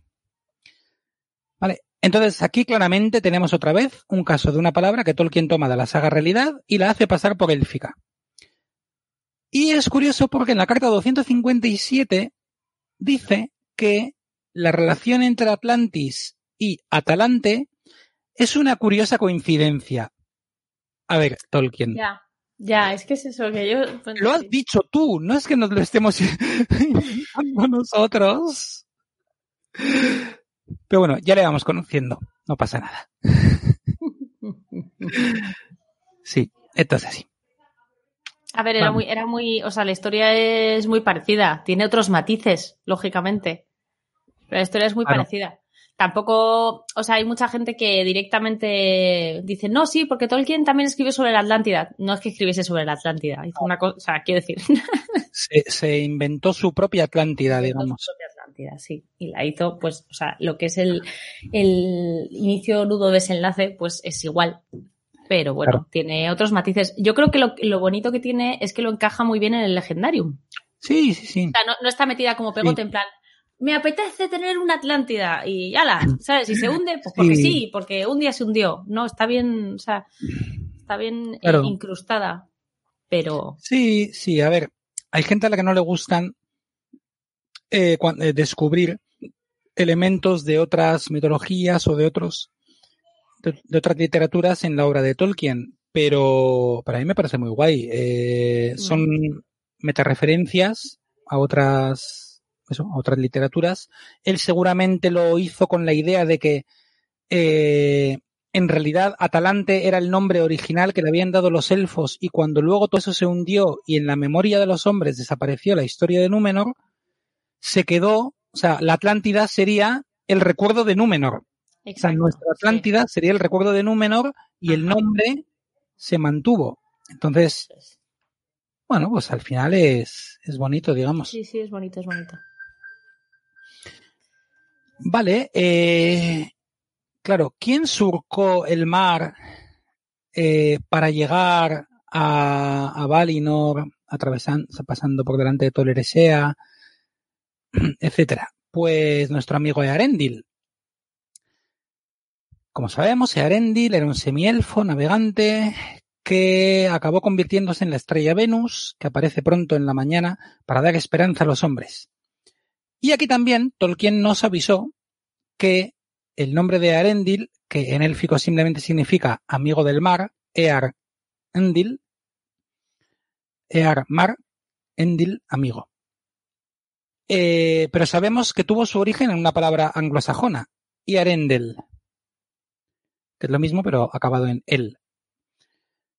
Tolkien comenta que cuando lo vio en el poema Christ, eh, le cautivó. En ese poema aparecía la frase Yala y Arendel Engla Beortast. Over, over Mirangeard Monun Sended. No sé pronunciar bien anglosajón. Mm, Perdona, Garaderas. me, me- me- me perdonáis, efectivamente. Pero bueno, eh, venía a, la frase viene a decir, salve Earendel de las estrellas la más brillante, enviada a los hombres o enviada para los hombres a la Tierra Media. Over Midangeard, o sea, over Middle Earth, Monum a los hombres, Sended, pues de Sent. Anglosajón, te pones a mirar y sí vas descubriendo cositas que te suenan del, del inglés. Eh, entonces, bueno, esta frase fue la semilla que dio lugar a la historia de Arendil y quizás se podría decir que fue la semilla que dio lugar a todo el legendario tolkieniano. Porque empezó a decir, salve a Arendel de las estrellas la más brillante enviada para los hombres a la Tierra Media.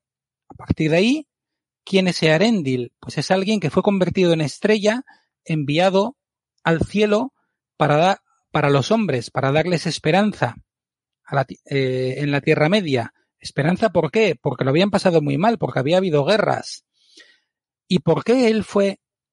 Y a partir de ahí, la cosa, la cosa evolucionó. Complica. Sí. Eh, entonces lo que hizo fue tomar este Earendel y convertirlo en el personaje Earendil, cambiarle, bueno, cambiar un poquitín el, el nombre, interpretarlo como amigo del mar. Entonces era marinero y a partir de ahí, pues bueno. Eh, como sabemos todos los que hemos leído, el Silmarillion.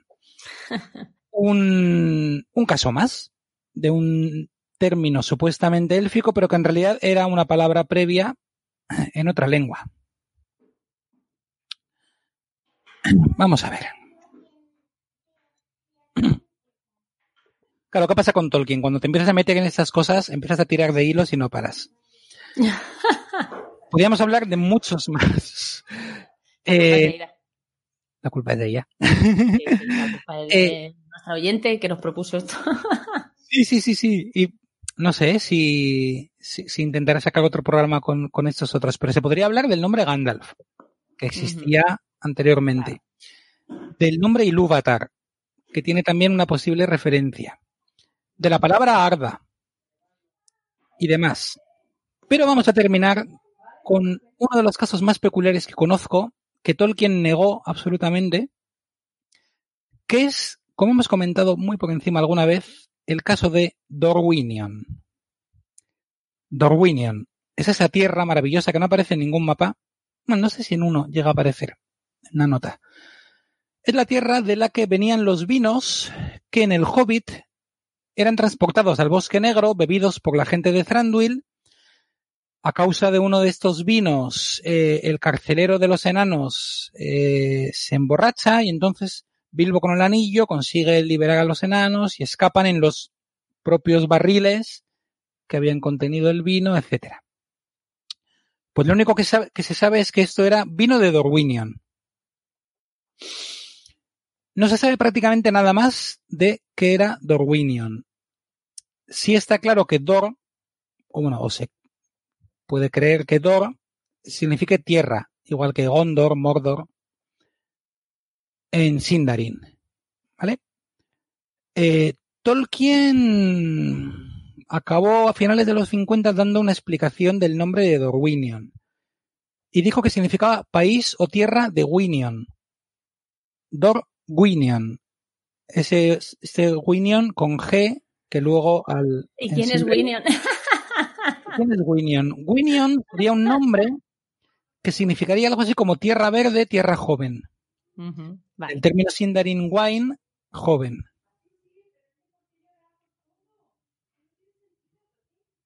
No, señor Tolkien. No nos lo creemos. Ni de coña. Palabra de Tolkien, ¿te la tienes que creer? No. Palabra de No, no, Tolkien, no. te la hago de escritor, lo típico. Vamos a ver. Sí. Vamos a ver, señor Sí.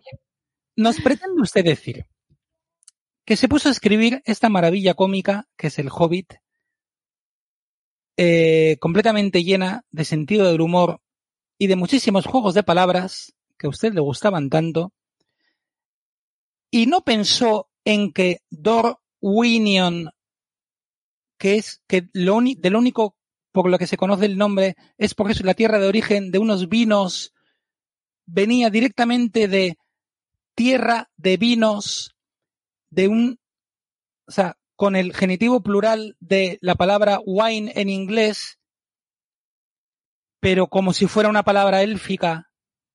Entonces, Dorwinion, tierra de vinos.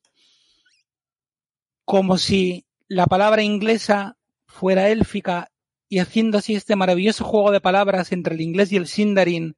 O sea, es obvio que tuvo que pensar esto. Bueno, pero tiene derecho a cambiar de opinión como cambió de opinión en 450 mil millones de cosas. Vale, pero Pues a lo mejor en el Hobbit era así y luego ya no, ya no, ya se levantó la mañana y dijo, no me gusta, no me gusta, Pero- voy a reescribir el Hobbit. claro que lo reconozca. A ver, no, eh, no, me, no me extrañaría que hubiera pasado esto, porque... Porque ya él- llevamos mucho tiempo aquí viendo estas cosas.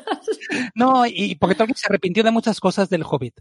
Del Hobbit de muchísimas, eso es verdad. Porque no, no estaba escribiendo, o sea, es que no, Claro. no, no, no entendió el potencial, o sea, no supo ver el potencial o no lo esperaba Sí. o yo qué sé. Y bueno, y él escribía distinto y eh, de hecho hizo varios cambios en las ediciones que, que hubo. Pero aún así sigue diciendo que sobre todo al principio el tono infantiloide, porque para él el problema no era un tono infantil, sino que lo hizo un tono infantiloide. Como, sí, los elfos que cantan en... Ay, los elfos del Hobbit. Es que los elfos del Hobbit son el freno de la lujuria. O sea, es una cosa.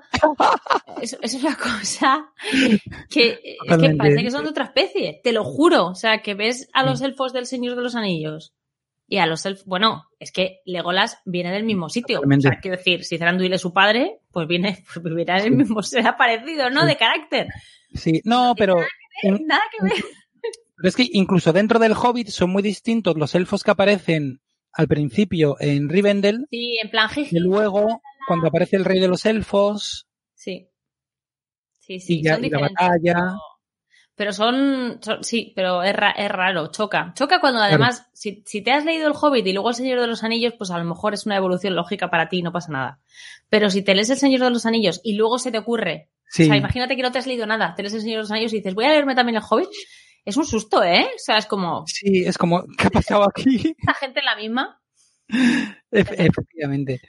Entonces, sí, pues podría haber sido perfectamente que Tolkien hiciera ese juego de palabras, se sintiera muy contento consigo mismo, eh, yo también, y luego dijera, no, no metas, Tolkien, una palabra en inglés como si fuera élfica, porque eso es un chiste que le quita mucha seriedad a todo el tema. Eh, y entonces luego se inventara esto de Dorwinion, pero se lo inventó eso mucho, de, o sea, incluso después de haber publicado El Señor de los Anillos, cuando ya vio que la cosa era seria y que mucha gente lo iba a mirar. Entonces yo realmente creo que fue eso. Él hizo el juego de palabras y luego se arrepintió y se inventó esta otra. La verdad es que en este caso no tenemos la prueba de que esto fuera en lo, en lo que él pensara en el primer momento. Pero bueno, pero yo creo que esto fue así y no bajaré. Eh, no tengo pruebas, pero tampoco dudas, como se suele decir. y como dicen los ingleses, no me bajaré de esta colina. de donde sí nos tenemos que bajar es de esta sección porque por, por hoy hemos terminado. Muy bien. Así que muchas gracias nuevamente a Aida por la idea y a todo el mundo, pues lo dicho, que nos dejéis más ideas, sugerencias, peticiones y lo que sea. No podemos asegurar que, que podamos haceros caso en todas ellas, pero... Ni, ni, automáticamente. O sea, a lo mejor nos hacéis una petición y hasta dentro de tres meses que el EDER tenga un hueco no se puede poner con, uh -huh. con ello, pero bueno, ahí está. Nos han hecho alguna pregunta veo por aquí, eh, John Tolkien estaba a tope, entonces, ¿por qué para la gramática élfica se inspira más en el árabe y para la enana la vikinga? Uy. Eh, yo no sé si se inspira en, eh, no sé si se inspira en la gramática árabe, la verdad. Eh, vale, vamos a ver. Yo diría que para la gramática no, pero para la escritura es verdad que, que sí. Eh, las Tengwar tienen un aire, sobre todo por eh, el uso de signos diacríticos para las vocales, etcétera, que sí que, que tienen, que parecería mm, que han cogido mucha inspiración de la escritura árabe. Sí, eh, pero. Mucha gente lo dice, uy, esto parece árabe. Sí, pero a ver, eh, quitando lo de los signos diacríticos, que es una cosa que acabo de copiarte tal cual, eh, la, la, escritura es de, de, izquierda a derecha, no de derecha a izquierda, y por otra parte, sí eh, tiene muchas, muchas, y esto, tenemos una persona en el backstage que podría confirmarlo con mucha seguridad, que es, que, que ha estudiado paleografía y que ha encontrado muchos signos eh, élficos en textos que ha analizado y que no son árabes. O sea, quiero decir, hay una, la forma que tenía Tolkien de escribir algunas letras mm. la forma que se usaba hace muchos años en textos normales y corrientes en castellano. Y de hecho, yo he ido a algún museo, a alguna exposición y he visto textos y he dicho, ojo, esto parece una, una, una ¿qué, ¿qué, sería? Una P, me parece élfica, y es una P normal o una, bueno, en fin, estos, es que ahora no sé si es la P o es la T. Yo creo que es la P. Caligrafía visigótica. Sí. Nos comenta Erendis. La, caligrafía, sí. eso, la caligrafía visigótica. Sí, sí. Exacto. O sea que. Bueno, que como todo, un poco una mezcla de varias. Exacto, nos puede recordar un poco al árabe, pero no podría yo decir, además, no sé si hay ningún texto de Tolkien donde él diga abiertamente o reconozca o explique que se ha inspirado en el árabe. Ni no, siquiera sé si Tolkien tenía muchas nociones de, de árabe. Algo, algo tenía que tener porque eh, la estructura del árabe sí que la usa para la gramática del, del enano, curiosamente. Bueno, del árabe y del hebreo. Anda, pero mira. la estructura de raíces triconsonánticas uh -huh. y que luego eh, cambia según las vocales que le pongas por medio. Eso sí que es muy, muy claro de, de influencia eh, semítica. Vale. Pero, y como detalle, eh, sí había elfos que escribían de, de derecha a izquierda. Ah, sí, no me digas. Los Tolkien comenta que sí, sí, sí, sí. Esto tiene... No me digas, ¿en serio? Sí, Tolkien tiene un texto en el que comenta que que los elfos eran eran ambidiestros normalmente no y que sí, sí, que podían escribir para lo, los dos lados. Y siempre bien. Por supuesto. O sea, claro, por supuesto. Un elfo, un elfo zurdo escribiendo con la derecha es mejor que tú con tu derecha. Y con los ojos cerrados y borracho de vino de Dorwinion. y luego para, para la enana, es verdad que la escritura enana en, mayormente se escribía usando runas vikingas. Bueno, runas muy parecidas a las vikingas, pero también las anglosajonas, o sea, las uh -huh. antiguas inglesas. Entonces, bueno, ¿por qué? Pues porque Tolkien iba cogiendo un poco elementos de, de donde podía. Sí, lo que le encajaba. Lo que le molaba. A ver, Moria mía. Mm, Baranduin. Baranduin, lo, lo leo por, por los que están en el podcast, ¿vale? Baranduin igual a Brandivino igual a Brandywine. Qué casualidad, el tutor de Tolkien se crió en el puerto de Santa María. Familia de bodegueros del marco de Jerez, uno de sus mejores vinos es el Brandy. Esto es muy buena referencia que no se me había ocurrido. Eh, nuevamente no sabemos hasta qué punto Tolkien pudo pensar en esto. Es verdad que... A lo mejor Tol- simplemente le gustaba el brandy, ¿eh? O sea, te quiero decir, sin necesidad de que su tutor fuese, o sea, habría mucha gente a la que le gustase el brandy sin tutor español. Sí, sí, sí, sí. Es verdad que aquí hay un juego de palabras porque Brandywine era el nombre en inglés, digamos, que le daban los elfos al río eh, que en élfico era Baranduin, que significa río pardo. O sea que no- en élfico no tiene nada que ver. Y luego, bueno, y luego Tolkien ha- hace más chistes filológicos sobre, sobre el río y los hobbits. Eh, pero, pero podría ser, y es verdad que, o sea, eso es un cruce en el que yo no había pensado y me gusta.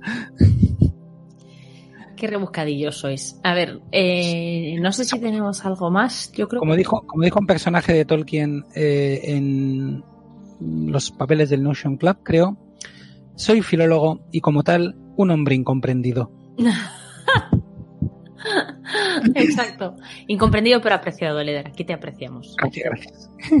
Muy bien, pues como creo que no hay más preguntas, eh, pues nada. Leder, me despido de ti aquí. Eh, ver, muchas en cualquier gracias. caso, lo dicho, eh, en los comentarios, bueno, en los comentarios de, de YouTube supongo que ya no, pero en los de Evox, en los de, bueno, o por Bueno, en los, de Twitter. En los comentarios como tal, sí. No en el chat en directo, pero en los comentarios como tal, si quieren, pueden dejar, Pues, pueden hacer preguntas y en iBox, por supuesto. Eso. Y creo que también. o en Twitter o donde queráis. donde nos pilléis. Muy bien. bien, pues nada, Eleder, muchas gracias por una clase de élfico más y a los que estáis con nosotros. eh, gracias, gracias por acompañarnos. Si estás en el podcast, no te vayas porque continuamos en Regreso a Hobbiton. Ten narato.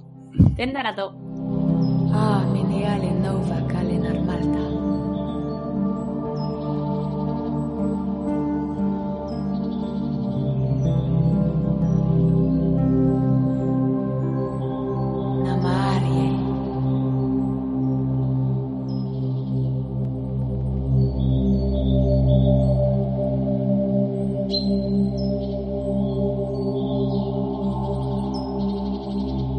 La sala de los cuentos.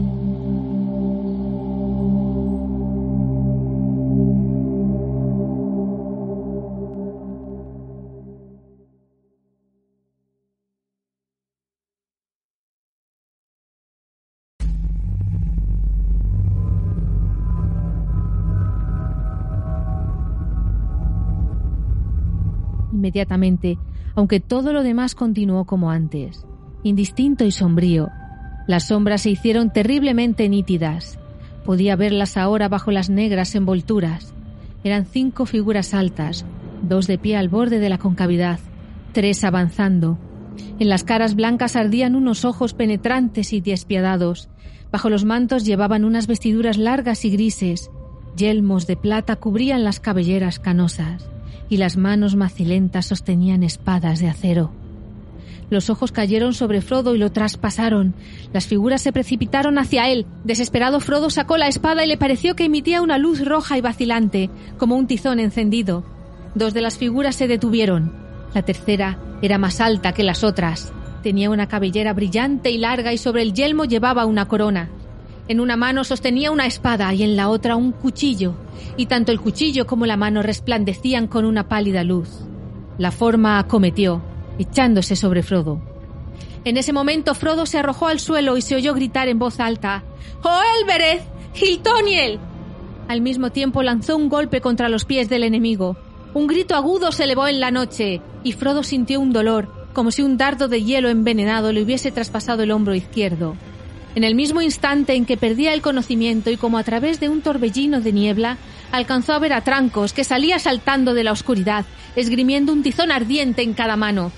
Haciendo un último esfuerzo, Frodo se sacó el anillo del dedo y lo apretó en la mano derecha. En ese momento Frodo se arrojó al suelo y se oyó gritar en voz alta: ¡Oh, Elbereth! ¡Kilthoniel! Al mismo tiempo lanzó un golpe contra los pies del enemigo. Un grito agudo se elevó en la noche y Frodo sintió un dolor, como si un dardo de hielo envenenado le hubiese traspasado el hombro izquierdo.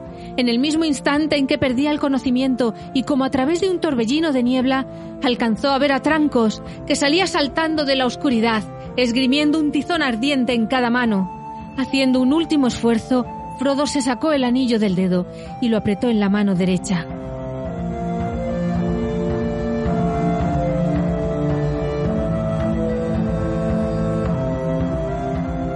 Doce. Huyendo hacia el vado. Cuando Frodo volvió en sí, aún aferraba desesperadamente el anillo. Estaba tendido junto al fuego, que había sido alimentado y ardía ahora con una luz brillante. Los tres hobbits se inclinaron sobre él. ¿Qué ha ocurrido? ¿Dónde está el rey pálido? preguntó Frodo, aturdido. Los otros estaban tan contentos de oírlo hablar que no le contestaron enseguida y no entendieron qué les preguntaba. Al fin, Frodo supo por Sam que no habían visto otra cosa que unas formas confusas y sombrías que venían hacia ellos. De pronto, horrorizado, Sam había advertido la desaparición de Frodo, y en ese momento una sombra negra pasó precipitadamente, muy cerca, y él cayó al suelo. Oía la voz de Frodo, pero parecía venir de muy lejos, o de las profundidades de la tierra, gritando palabras extrañas. No habían visto más hasta que tropezaron con Frodo, que yacía como muerto, la cara apretada contra la hierba, la espada debajo del cuerpo. Trancos les ordenó que lo levantaran y lo acostaran junto a las llamas, y poco después desapareció. Desde entonces había pasado un buen rato. Sam, evidentemente, comenzaba a tener nuevas dudas a propósito de Trancos, pero mientras hablaba el montaraz reapareció de pronto, saliendo de las sombras. Los hobbits se sobresaltaron y Sam desenvainó la espada y cubrió a Frodo, pero Trancos se agachó rápidamente junto a él. No soy un jinete negro, Sam, dijo gentilmente, ni estoy ligado a ellos. He estado tratando de descubrir dónde se han metido, pero sin resultado alguno. No alcanzo a entender por qué se han ido y no han vuelto a atacarnos, pero no hay señales de que anden cerca. Cuando oyó lo que Frodo tenía que decirle, se mostró de veras preocupado y movió la cabeza y suspiró. Luego les ordenó a Pippin y Merry que calentaran la mayor cantidad de agua que fuera posible en las pequeñas marmitas y que le lavaran la herida. Mantened el fuego encendido y cuidad de que Frodo no se enfríe, dijo. Luego se incorporó y se alejó, llamando a Sam. Creo que ahora entiendo mejor, dijo en voz baja. Parece que los enemigos eran solo cinco. ¿Por qué no estaban todos aquí? No lo sé, pero no creo que esperaran encontrar resistencia. Por el momento se han retirado, aunque temo que no muy lejos. Regresarán otra noche, si no logramos huir. Ahora se contentan con esperar, pues piensan que ya casi han conseguido lo que desean y que el anillo no podrá escapárseles. Me temo, Sam, que imaginan que tu amo ha recibido una herida mortal que lo someterá a lo que ellos decidan. Ya veremos. Sam sintió que el llanto lo sofocaba. No desesperes, dijo Trancos. Confía en mí ahora. Tu Frodo es de una pasta más firme de lo que yo pensaba aunque Gandalf ya me lo había insinuado. No está muerto y creo que resistirá el poder maligno de la herida mucho más de lo que sus enemigos suponen. Haré todo lo que esté a mi alcance para ayudarlo y curarlo. Cuídalo bien en mi ausencia. Se volvió rápidamente, desapareciendo de nuevo entre las sombras. Frodo dormitaba, aunque el dolor que le causaba la herida no dejaba de aumentar y un frío mortal se le extendía desde el hombro hasta el brazo y el costado. Los tres hobbits lo cuidaban, calentándolo y lavándole la herida. La noche pasó lenta y tediosa. El alba crecía en el cielo y una luz gris invadía la cañada cuando Trancos volvió al fin. Mirad. gritó, e inclinándose levantó del suelo una túnica negra que había quedado allí oculta en la oscuridad. Había un desgarrón en la tela, un poco por encima del borde inferior. La marca de la espada de Frodo, dijo. El único daño que le causó al enemigo, temo. Pues es invulnerable, y las espadas que traspasan a ese rey terrible caen destruidas. Más mortal para él fue el nombre de Elbereth, y más mortal para Frodo fue esto. Se agachó de nuevo y tomó un cuchillo largo y delgado. La hoja tenía un brillo frío. Cuando Trancos lo levantó, vieron que el borde del extremo estaba mellado y la punta rota. Pero mientras aún lo sostenía a la luz creciente, observaron asombrados que la hoja parecía fundirse y que se desvanecía en el aire como una humareda, no dejando más que la empuñadura en la mano de Trancos. ¡Ay! gritó. Fue este maldito puñal el que ha infligido la herida. Pocos tienen ahora el poder de curar el daño causado por armas tan maléficas. Pero haré todo lo que esté a mi alcance. Se sentó en el suelo, y tomando la empuñadura del arma, se la puso en las rodillas y le cantó una lenta canción en una lengua extraña. Enseguida, poniéndola a un lado, se volvió a Frodo y pronunció en voz baja unas palabras que los otros no llegaron a entender. Del saco pequeño que llevaba a la cintura extrajo las hojas largas de una planta. Estas hojas, dijo, caminé mucho para encontrarlas, pues la planta no crece en las lomas desnudas, sino entre los matorrales de allá lejos al sur del camino. Las encontré en la oscuridad por el olor. Estrujó entre los dedos una hoja que difundió una fragancia dulce y fuerte. Fue una suerte que la haya encontrado, pues es una planta medicinal que los hombres del oeste trajeron a la Tierra Media. Acelas la llamaron, y ahora solo crece en los sitios donde ellos acamparon o vivieron hace tiempo, y no se la conoce en el norte, excepto por aquellos que frecuentan las tierras salvajes. Tiene grandes virtudes curativas, pero en una herida semejante quizás sean insuficientes. Trancos echó las hojas en el agua hirviente y le lavó el hombro a Frodo. El aroma del vapor era refrescante y los otros tres hobbits sintieron que les calmaba y aclaraba las mentes. La hierba actuaba además sobre la herida, pues Frodo notó que le disminuía el dolor y también aquella sensación de frío que tenía en el costado. Pero el brazo continuaba como sin vida y no podía alzar la mano o mover los dedos. Lamentaba amargamente su propia necedad y se reprochaba no haberse mostrado más firme, pues comprendía ahora que al ponerse el anillo no había obedecido a sus propios deseos, sino a las órdenes imperiosas de los enemigos. Se preguntaba si no quedaría lisiado para siempre y cómo se las arreglarían para proseguir el viaje. Se sentía tan débil que ni siquiera podía ponerse en pie. Los otros discutían este mismo problema. Decidieron rápidamente dejar la cima de los vientos tan pronto como fuera posible. Pienso ahora, dijo Trancos, que el enemigo ha estado vigilando este sitio desde hace varios días si Gandalf vino por aquí, tiene que haberse visto obligado a escapar y no volverá. De todos modos, y luego del ataque de anoche, correrías grave peligro aquí si nos quedamos después de que oscurezca, y la situación no podría ser peor para nosotros en cualquier otro sitio. Tan pronto como se hizo de día, se prepararon una comida frugal y empacaron. Como Frodo no podía caminar, dividieron la mayor parte del equipaje entre los cuatro y montaron a Frodo en el pony. En los últimos pocos días, la pobre bestia había mejorado de modo notable. Ya parecía más gorda y fuerte y había comenzado a mostrar afecto a sus nuevos dueños, sobre todo a Sam. El tratamiento que había recibido de Vile Lechal tenía que haber sido muy duro para que un viaje por tierras salvajes le pareciera mucho mejor que la vida anterior. Partieron en dirección sur. Esto significaba cruzar el camino, pero era el modo más rápido de llegar a regiones arboladas. Y necesitaban combustible, pues Trancos decía que Frodo tenía que estar abrigado, especialmente de noche, y además el fuego serviría para protegerlos a todos. Planeaban también abreviar el trayecto cortando a través de otra vuelta del camino. Al este, más allá de la cima de los vientos, la ruta cambiaba de curso describiendo una amplia curva hacia el norte.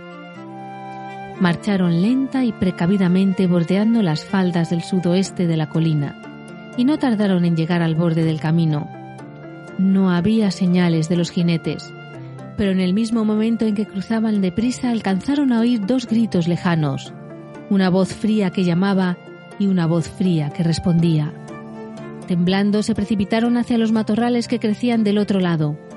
El terreno descendía allí en pendiente hacia el sur, salvaje y sin ninguna senda.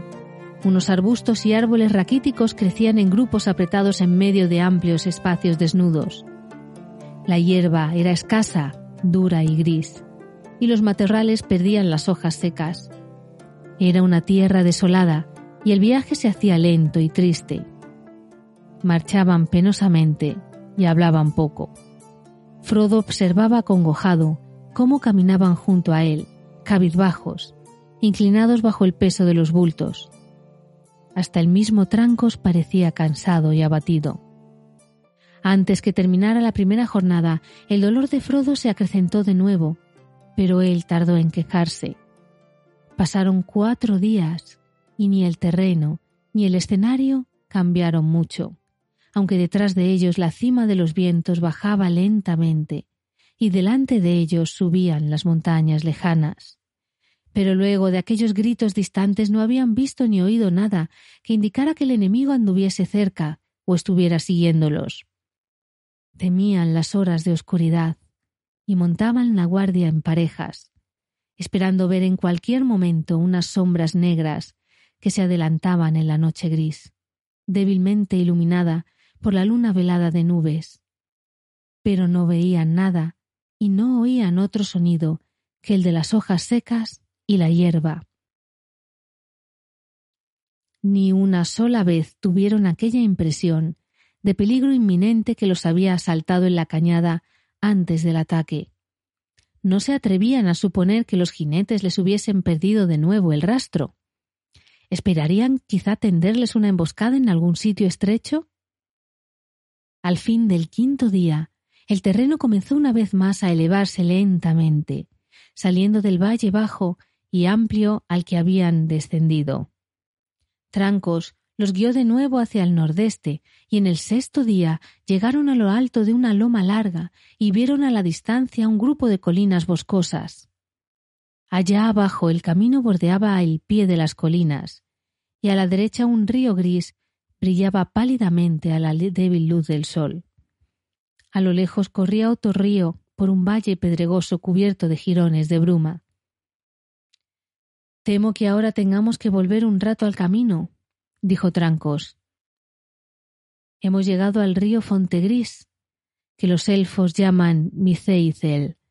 Desciende de las landas de Eten, los páramos de los trolls, al norte de Rivendell y en el sur allá lejos se une al Sonorona. De ahí en adelante algunos lo llaman aguada gris. Es una gran extensión de agua antes de llegar al mar. No hay otro modo de cruzarlo desde que nace en las landas de Eten que el puente último sobre el camino. ¿Cuál es aquel otro río allá lejos? preguntó Merry. El Sonorona, el Bruinen de Rivendell, respondió Trancos. El camino lo bordea durante varias leguas, hasta el vado. Aún no he pensado cómo lo cruzaremos. Un río por vez. Tendremos bastante suerte, en verdad, si no encontramos algún obstáculo en el puente último. Al otro día, temprano de mañana, descendieron de nuevo al camino. Sam y Trancos fueron adelante, pero no encontraron señales de viajeros o jinetes. Aquí a la sombra de las colinas había llovido bastante. Trancos opinó que el agua había caído dos días atrás, borrando todas las huellas. Desde entonces no había pasado ningún jinete, o así parecía al menos. Avanzaron rápidamente y luego de una milla o dos vieron ante ellos el puente último, al pie de una cuesta empinada y breve. Bajaron temiendo que unas sombras negras los esperasen allí, pero no vieron nada. Trancos hizo que se ocultaran detrás de unos matorrales a la vera del camino y se adelantó a explorar. No mucho después volvió apresuradamente. Ningún enemigo a la vista, dijo, y no entiendo por qué. Pero descubrí algo muy extraño. Tendió la mano y mostró una piedra de color verde pálido. La encontré en el barro, en medio del puente, dijo. Es un berilo, una piedra élfica. No podría decir si la pusieron allí o si alguien la perdió, pero me da cierta esperanza. Diría que es un signo de que podemos cruzar el puente, pero no me atrevería a seguir por el camino sin otra indicación más clara.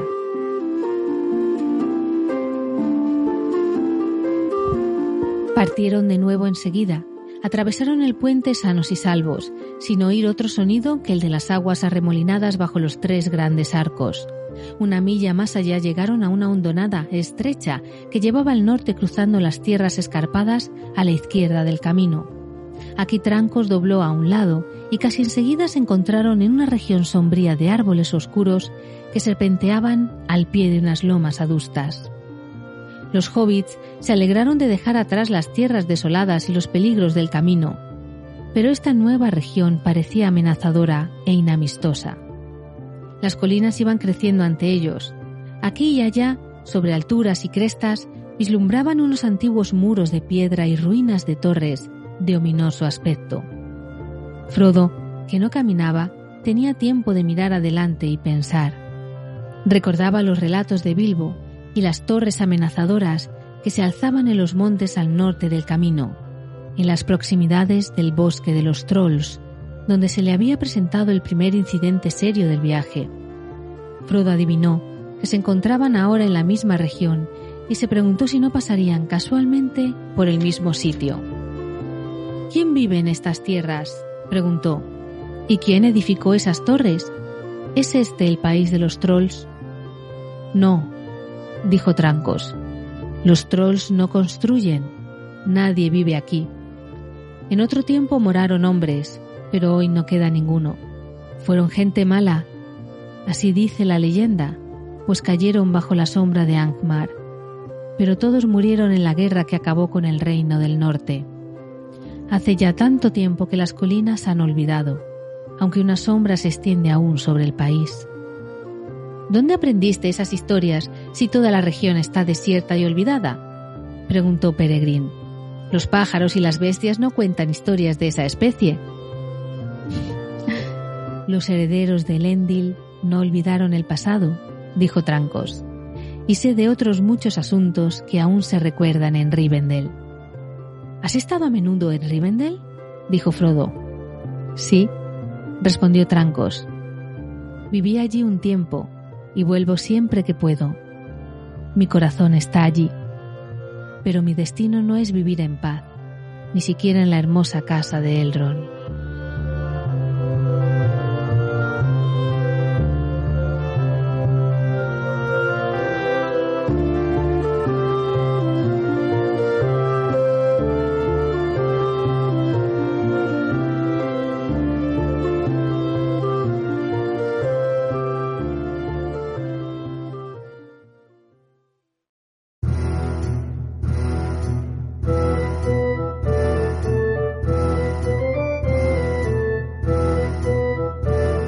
Píldora Bibliográfica.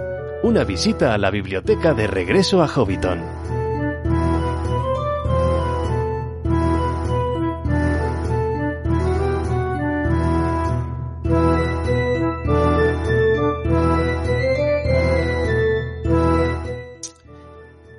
Hola, bienvenidos y bienvenidas a un nuevo programa de la Biblioteca de Regreso a Hobbiton, una nueva reseña bibliográfica. Hoy vamos a hablar de un libro eh, en inglés que está centrado eh, en la figura de Edith Brad, la que fue esposa de J.R.R. Tolkien. El título que tenéis, bueno, os lo enseño, está aquí, The Gallant Edith Brad, eh, J.R.R. Tolkien, Inspiration. Luego hablamos un poco de la, de la traducción de ese Gallant, cuál podría ser, ¿vale? Pero bueno, como decía, este es el primer libro centrado específicamente en la figura de Edith Brad, la esposa de J.R.R. Tolkien. De todas maneras, hay que destacar que este libro se centra fundamentalmente en el primer tercio de su vida, ¿vale? No es una biografía completa. Se centra desde, bueno, desde su nacimiento o desde un poco antes de su nacimiento, en 1889 hasta 1917, es decir, cuando Edith tenía 28 años, que es cuando Tolkien ya vuelve de- del frente de la Primera Guerra Mundial. Eh, sabemos que Edith murió en 1971, de modo que, bueno, de lo que es toda su vida, pues hay unos 54 años que realmente no, no se tratan. Como digo, este libro se centra específicamente en ese primer tercio de su vida. ¿Vale? Eh, ha sido candidato a mejor libro por parte de la Tolkien Society en el año 2022. Sin embargo, no ganó el premio porque se lo llevó la, naturaleza de la Tierra Media, que bueno, era probablemente el libro más esperado y el libro que más novedades eh, traía. Entonces, bueno, era francamente difícil competir contra, contra él. Pero bueno, fue candidato a ese premio del libro de la Tolkien Society. Y lo que comentaba de la traducción, claro, eh, es The Gallant Edith Brad. Eh, gallant, mm, en este caso, probablemente no se debe traducir como galante en el término eh, español del término, sino más bien como algo, o sea, mm, yo lo veo más, seguro que hay gente que podrá explicarlo mucho mejor, que sería algo más como gallarda, heroica o valiente en una situación difícil. Porque igual que Tolkien, igual que, J.R.R. Tolkien, la vida de Edith cuando fue pequeña, o sea, cuando su adolescencia y su juventud, no fue precisamente fácil. Vamos a comentar un poquito sobre los autores, que en este caso tenemos una pareja que es Nancy Banting y Simus Hamil Keys. Eh, Nancy Banting es doctorada en psicología clínica, ya retirada, y residente en Arkansas, en Estados Unidos. Y ha publicado trabajos pues, en revistas y en distintas eh, publicaciones bastante conocidas en el mundillo de Tolkien, como Beyond Drill, Lembas, Mayorn, Minas Tirith, Ignin Star, Midlore y, bueno, y diversas otras publicaciones. Y Simus Hamil Keys resulta que es un militar de la RAF británica, de la, de la aviación, que ha tenido más de 30 años de servicio por todo el mundo y se retiró en 1987. Tiene estudios célticos por la Unidad de Gales, por la Universidad de Gales en el año 2011. Mm, He leído, pero claro, esto no tengo confirmación, de que la autora principal ha sido Nancy Banting y que Simus Hamil Case participó sobre todo en aspectos relacionados con la estancia de Tolkien en el ejército durante la Primera Guerra Mundial, que parece que tiene bastante sentido, pero sin embargo aparecen ambos como coautores del, del libro, ¿vale? Bueno, ¿qué podemos decir de lo que es la edición física del libro? ¿Vale? El libro está publicado, editado por Walking Tree Publishers, que es una editorial sin ánimo de lucro que se fundó en Suiza en 1996 y que está llevada por miembros voluntarios de la Sociedad Tolkien Suiza. Esta editorial inicialmente nació como una forma de recopilar y publicar los artículos y trabajos de las conferencias y de los eventos que organizaban pero poco a poco la labor editorial fue creciendo y cada vez van publicando y, publicando más, más y más cosas. De hecho, me gustaría bueno, anunciar que hace nada acaba de salir un nuevo libro en esta misma colección, el que se llama Cormar Series, que se titula An Anthology of Iberian Scholarship of Tolkien, on Tolkien, en el que tenemos nueve ensayos de autores españoles y portugueses, entre los que se encuentra gente muy conocida por estos lares como Andoni Cosío, Mónica Sanz o Martin Simonson. Entonces, bueno, este libro se publicó en agosto de 2021, tiene 258 páginas, eh, las tapas es, pues eso, tapa blanda, y las dimensiones son aproximadamente de 23 por eh, 15 centímetros y medio. A mí personalmente me parece que las cubiertas son un poquito finas, ¿vale? Creo que se doblan y se arrugan demasiado fácilmente. Pero el gramaje del papel está bien quizás podría ser superior, pero no, no dificulta la lectura. No es como de estas veces que el papel es muy fino y cuando hay una fotografía o texto en, la otra cara se transparenta y dificulta un poco la lectura. En este caso no hay, no hay ningún problema. Sí que me gustaría personalmente que las, que, las, que las cubiertas fueran un poquito más gruesas, porque de hecho el mío ya está un poco tocado y de hecho ya me vino arrugado. Pero bueno. Eh, la imagen de cubierta es una fotografía de Edith a la edad de 17 años y se puede conseguir sobre todo en tiendas online diversas, en torno a unos 18 o 20 euros sin gastos de envío. En la propia tienda online de Walking Tree Publishers el precio es de 20 francos suizos, que a día de hoy, al cambio de hoy, serán aproximadamente unos 19 euros aproximadamente. Voy a poner aquí el, el enlace a, esta, a este título en la editorial.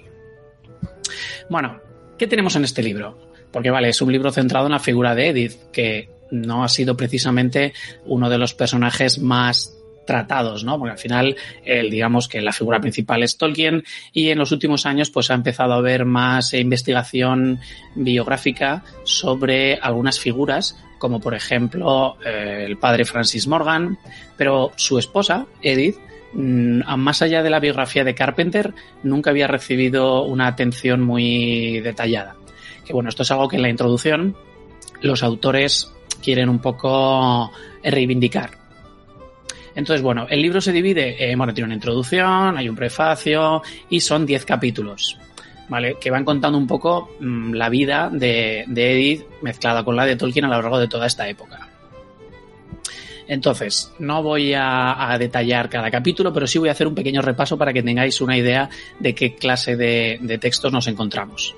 Bueno, eh, al principio, que es el título, ¿vale? Que estos ya los estoy traduciendo yo un poco.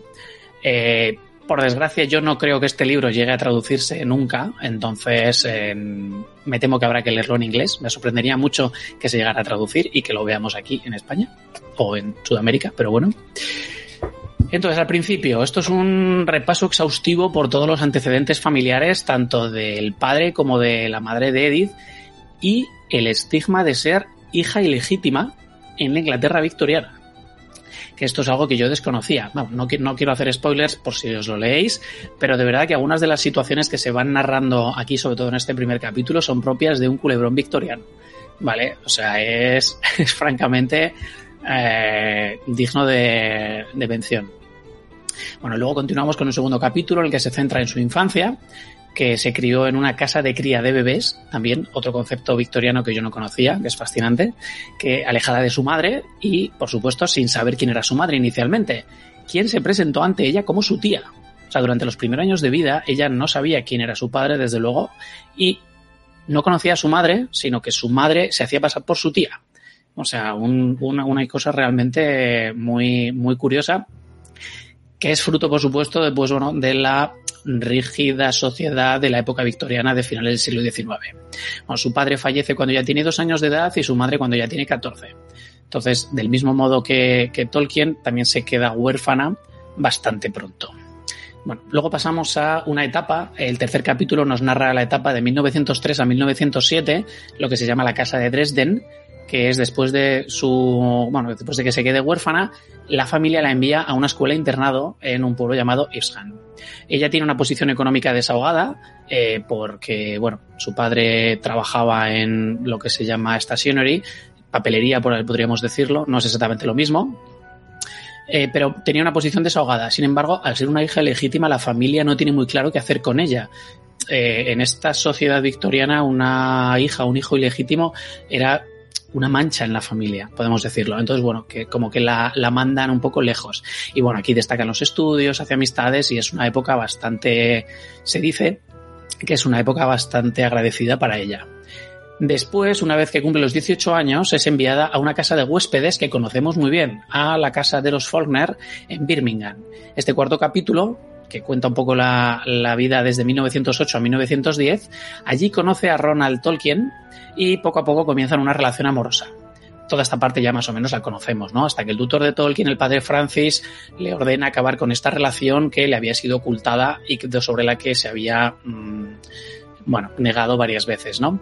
Eh, el libro también especula bastante o especula con motivos adicionales más allá del tema del rendimiento académico del joven Tolkien. Luego al final haré un, par de comentarios personales, eh, pero bueno, os, estoy contando lo que cuenta el libro, ¿de acuerdo? Siguiente etapa, quinto capítulo, Charlton Kings, de 1910 a 1913. Edith cumple 21 años y ya es legalmente adulta y libre de su tutor. Se traslada al Charlton Kings con amigos de su familia paterna. Aquí, bueno, se involucra más en la música, se involucra en la iglesia anglicana local y pierde contacto con Tolkien, a quien ya habíamos, ya sabemos que se le había exigido por parte del padre Francis que cesara contacto, al menos hasta que terminara los estudios y cumpliera su. Bueno, hasta que cumpliera los estudios y cumpliera su mayoría. Y bueno, aquí pasan tres años. Tolkien contacta con ella en cuanto cumple 21 y vuelve a, vuelve a, a recibir noticias de él. Durante estos tres años también aquí se nos cuenta que Tolkien empieza sus estudios en Oxford y se sugieren bastantes influencias que la separación y el recuerdo de Edith en Tolkien pues podía, pudo influir en los dibujos y en los textos que sabemos que Tolkien escribió y realizó en esa época. Y bueno, todo esto también es un poco más historia conocida, ¿no? Que tras retomar el contacto, pues Edith rompe el compromiso matrimonial que tenía con el hermano de una amiga, se compromete con Tolkien y se muda a Warwick. ¿Por qué? El compromiso, sabemos que Tolkien era católico, la familia de, de Edith era anglicana, ella misma era anglicana, pues el, digamos, el requisito para casarse con Tolkien de que cambiara de fe, de que se convirtiera al catolicismo, la expulsa prácticamente de la vida familiar y de la vida que llevaba el Charlton Kings. Eh, también en la sociedad británica, este, digamos, conflicto entre anglicanos y católicos, donde los católicos estaban, bueno, eran, a ver, un tanto despreciados o vistos con una cierta... Eh, bueno, no eran ciudadanos de segunda, pero para mucha gente como si lo fueran. Entonces, bueno, el caso es que ella eh, es la familia prácticamente la, la beta y la expulsa de la vida familiar y ella se va a Charlton Kings. El sexto capítulo eh, narra de 1913 a 1915, esperando en Warwick.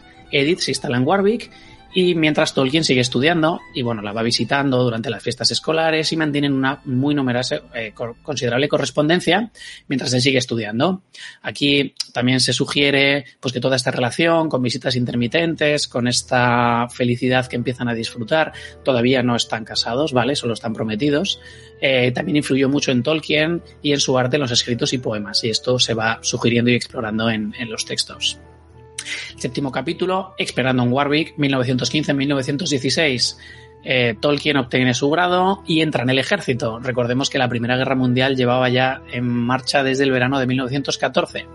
Aquí es un capítulo bastante largo en el que se repasan las distintas etapas de la instrucción militar de Tolkien, la relación con el TCBS, las amistades y la familia, el compromiso y finalmente se casan en primavera de 1916.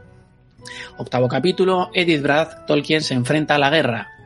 Eh, porque Tolkien continúa mm, ya su formación militar como oficial de señales y finalmente es desplegado en Francia, donde eh, sabemos que participa en la batalla del Somme y en otoño de ese año es hospitalizado por fiebre de trincheras. Y claro, eh, en este caso ya, bueno, no sé si lo había dicho, pero se casan en primavera de 1916 y después Tolkien ya va a, es desplegado. ¿Vale? Noveno capítulo, también un capítulo bastante largo que podría traducirse como Los deambuleos de Edith Brad Tolkien 1917.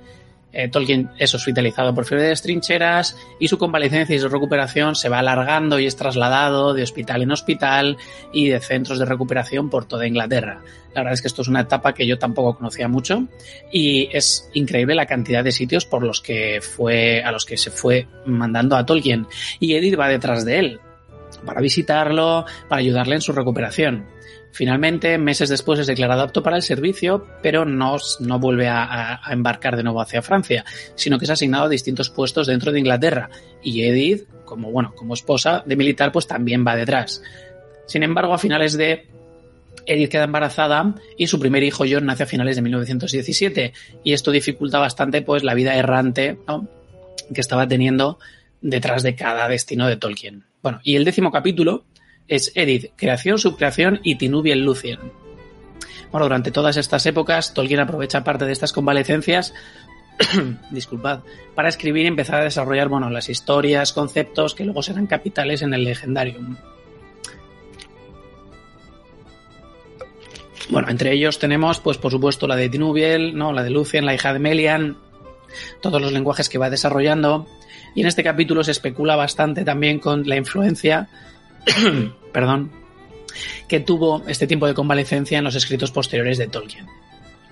Y bueno, ya después hemos llegado más o menos al final de lo que nos cuenta el libro. Hay un epílogo, un apéndice sobre Tolkien y el sánscrito, una extensa bibliografía utilizada y un índice anotado que, está, que es bastante útil. Entonces, bueno, aquí tenemos los... Perdón, de verdad, ¿eh? Disculpad. Tenemos un poco pues el contenido de todo este libro. Y por último, me gustaría hacer pues, algunos comentarios un poco de mis impresiones leyéndolo, más allá de lo que son el contenido puro. Este libro está en inglés y de- o sea, no hay, yo creo que no hay que tener un nivel de inglés muy avanzado para un nivel de inglés muy avanzado para leerlo, pero sí que en ocasiones me ha resultado algo difícil de seguir con tantos nombres, tanto contexto, notas a pie de página y tantísimas fuentes que se usan.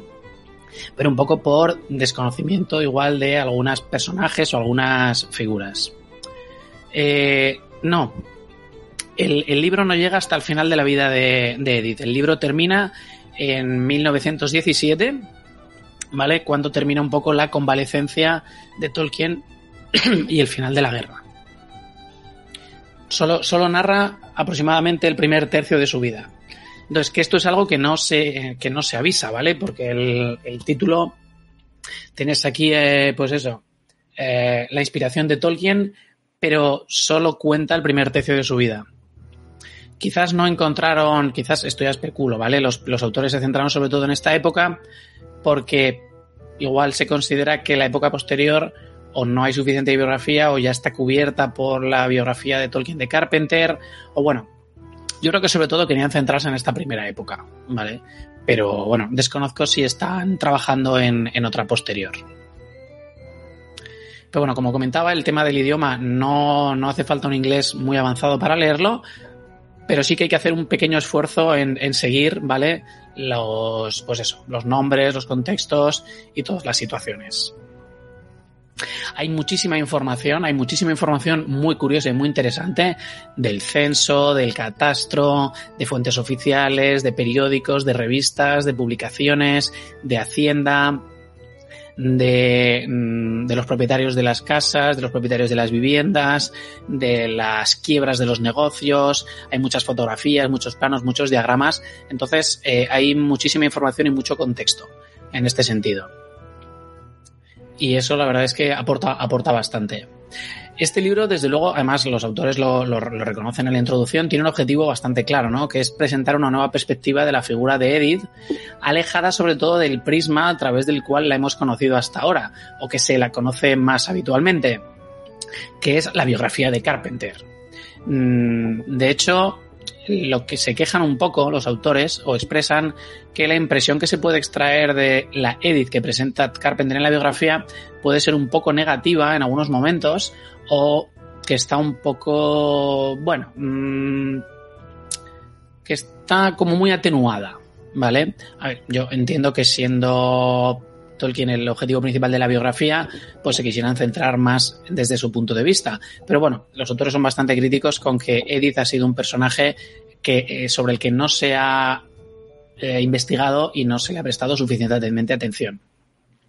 Son también bastante críticos, de forma, creo yo, personalmente, un tanto injustificada, en mi opinión, con la obra de Carpenter, con la biografía.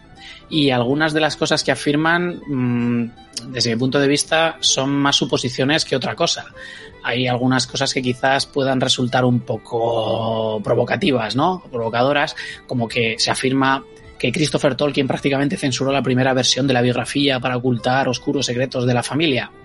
Bueno, eh, no lo sé, los autores tampoco presentan, digamos, fuentes a veces excesivamente claras. Esto es algo que en algunas eh, reseñas del libro se les achaca, ¿vale? Que en ocasiones hay que hacer un poco un acto de fe y creerse algunas de las premisas y de las conclusiones que se nos presentan, porque realmente de Edith hay muy poca biografía eh, sobre esta etapa. Los autores lo saben, lo reconocen y además algunas fuentes no están disponibles porque eh, algunas, algunas de las fuentes que Carpenter utilizó son el Tolkien Estate o la familia, sí se las utilizó a él, pero no las ha vuelto a autorizar. Entonces, bueno, quizás en algunos momentos, eh, bueno, se hacen suposiciones, proyecciones sobre la vida de Edith o lo que podía pensar Edith en base no a fuentes biográficas, sino a suposiciones sobre la situación social o económica de otras personas de la misma época, ¿no? Pues una hija legítima en esta época, pues cómo podía comportarse de, otros casos que se conocen. Entonces, bueno, eh, digamos que son suposiciones que en algunos casos son plausibles, pero que en otros igual, bueno, son moderadamente razonables o quizás no. Desde mi punto de vista, sí que a veces da la sensación de que los autores especulan quizás un poquito demasiado. Pero bueno, lo que más me enganchó de este libro, desde luego, cuando lo estaba leyendo, es que está contado desde, o sea, con un cierto toque dramático, ¿vale? Eh, o sea, te engancha, realmente te engancha cuando lo estás leyendo. Pero claro, eso también me puso alerta, porque cuando hay tantas especulaciones y está contado de una manera tan... Yo de verdad que en algunos momentos tengo la sensación de estar viendo, leyendo un capítulo de Downton Abbey, ¿vale? Entonces, yo en algunos momentos me cuestioné si realmente lo que me contaban era una imagen plausible de la realidad de la vida de Edith o puede ser esto un folletín en el que se están, bueno, no inventando, ¿vale? Eso son palabras muy mayores, pero quizás tomando demasiadas licencias en las suposiciones que se estaban haciendo. O sea, prácticamente todo está más o menos, o sea, se sigue bastante además todos los datos que se conocen, de fechas de la vida, de cuando estuvieron en tal sitio, pero para rellenar los huecos y para rellenar motivaciones, quizás se especula un tanto demasiado. Pero bueno, desde luego a mí me parece que es un muy buen punto de partida para conocer y para saber más de la vida de Edith. Y, pero bueno, salvando o teniendo en cuenta, mm, digamos, esa ausencia de abundantes fuentes biográficas que existen. ¿Vale? Aquí mm, nos preguntan si creo que sea cierto que se rumorea que Carpenter le tenía mala voluntad a Edith. Ah, pues a ver, yo no lo sé. Los autores, desde luego, eh, sí dan a entender eso. Sí dan a entender que lo que se desprende de la biografía de Carpenter, ya fuera voluntario o involuntario, ya fuera obra de Carpenter o por presiones familiares, eh,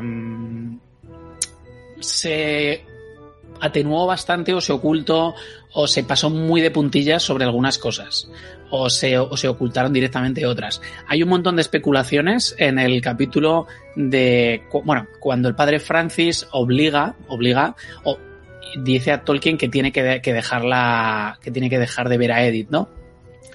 Lo que, se, lo que sabemos o lo que se nos ha dicho siempre es que era por el bajo rendimiento académico, pero bueno, aquí se especula pues que claro, Edith tenía una posición desahogada, tenía dinero, eh, Tolkien era un, bueno, no, tenía perspectivas, ¿eh? Eh, era católico, eran jóvenes, tenían encuentros así un poco que no se atenían a las convenciones sociales de la época, bueno, aquí se especula bastante, no, no sé fuentes, pero bueno, es, es lo que comento eh, se hacen suposiciones razonables en base a lo que se sabe de esa época, de otra gente. Pero claro, si realmente el tutor de Edith contactó con el tutor de Tolkien y hablaron de a ver qué hacemos con estos dos, pues a ver, no hay constancia de ello, pero bueno, puede ser razonable pensar que hablaron y tenían ciertos miedos. Entonces es lo que comento, ¿no? Lo que os he dicho, que en algunos momentos a mí me da la sensación de estar leyendo un folletín y no sé hasta qué punto mmm, realmente todo lo que se nos cuenta es 100% fiable. Entonces yo creo que hay muchas especulaciones que son plausibles y que son razonadas, pero otras pues quizás no tanto. Ya os digo, se pueden leer algunas reseñas del libro, de hecho en la propia página de, de Walking Tree eh, se reseñan dos, una de Nancy Mars de Beyond Bree y otra ahora mismo no recuerdo de quién, y yo he localizado también en el Journal of Tolkien Research, y bueno, hay algunas críticas que se le hacen a este libro que precisamente hablan de ello, ¿vale? Hablan de este tema, que quizás hay demasiadas especulaciones y aunque se alaba, pues eso, la intención de eh, profundizar en la vida de Edith y una figura biográfica que ha sido, bueno, no ninguneada, pero bueno, que se ha, se ha pasado muy de puntillas por ella, ¿no? No se ha prestado suficiente atención hasta ahora. Quizás el texto es un poco especulativo. Pero vamos, a mí desde luego que me ha gustado mucho, me ha abierto los ojos respecto a la figura de Edith y me ha hecho pensar mucho, igual que pensábamos en, eh, pues eso, Tolkien eh, como huérfano, eh, bueno, pues Edith también fue huérfana y también tuvo sus dificultades y bueno, te hace abrir un poco a otras posibilidades. Hay un montón, como digo, de fuentes, un montón de reseñas y bastantes especulaciones y suposiciones hay influencias que pudo tener tanto Edith como la separación en los primeros textos y las primeras obras, eh, tanto escritas como de dibujo de, Tolkien. Bueno, hay algunas eso, que son suposiciones, eh, bueno, ya cada cual que, crea o que vea si realmente le parece que, que están ahí esas referencias o no. Pero bueno, en algunos momentos aquí nos están comentando que esto es una telenovela dramática. yo no diría tanto, Pero bueno, ya te digo, a mí los dos primeros capítulos con todas las historias de el padre de Edith, la hija ilegítima, la familia. Bueno, o sea, de verdad que yo el primer capítulo estaba fascinado con el folletín victoriano que estaba leyendo.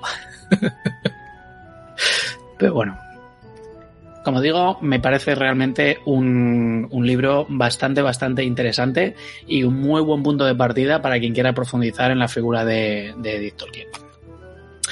Y bueno, hasta aquí esta reseña. No sé si alguien tiene alguna pregunta o algún comentario más.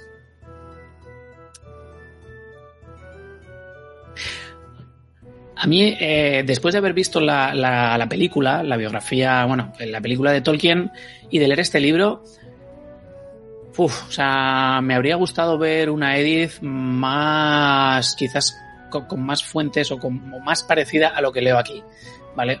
Viendo ahora, leyéndome este libro, la Edith de la película pierde algunos enteros. Pero bueno. Como, bueno, recuerdo, tiene 258 páginas, Aproximadamente, pongamos que son unos 20 euros, se puede comprar online en múltiples eh, lugares, incluso la propia página, página web de, la editorial, Walking Tree Publishers. Y lo único que me gustaría es que las portadas, las cubiertas fueran un poquito más gruesas. Pero bueno, hasta aquí la reseña de, de Gallant Edith Brad, que podríamos traducir como eh, la valiente o la gallarda Edith Brad. Pues muchas gracias a todo el mundo y hasta la próxima píldora bibliográfica. Nos vemos.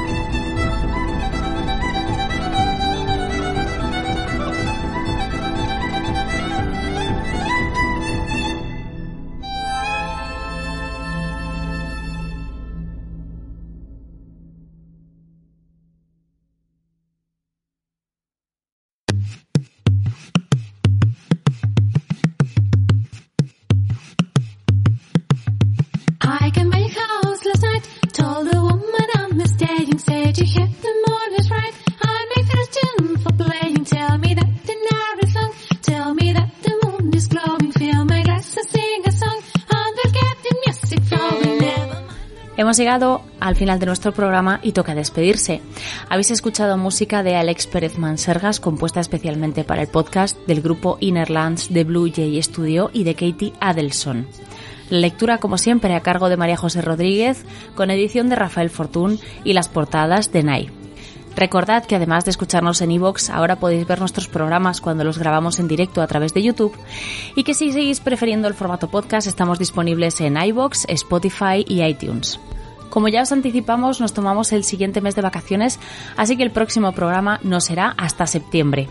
Aprovecho para desearos a todos un feliz verano. Hasta pronto.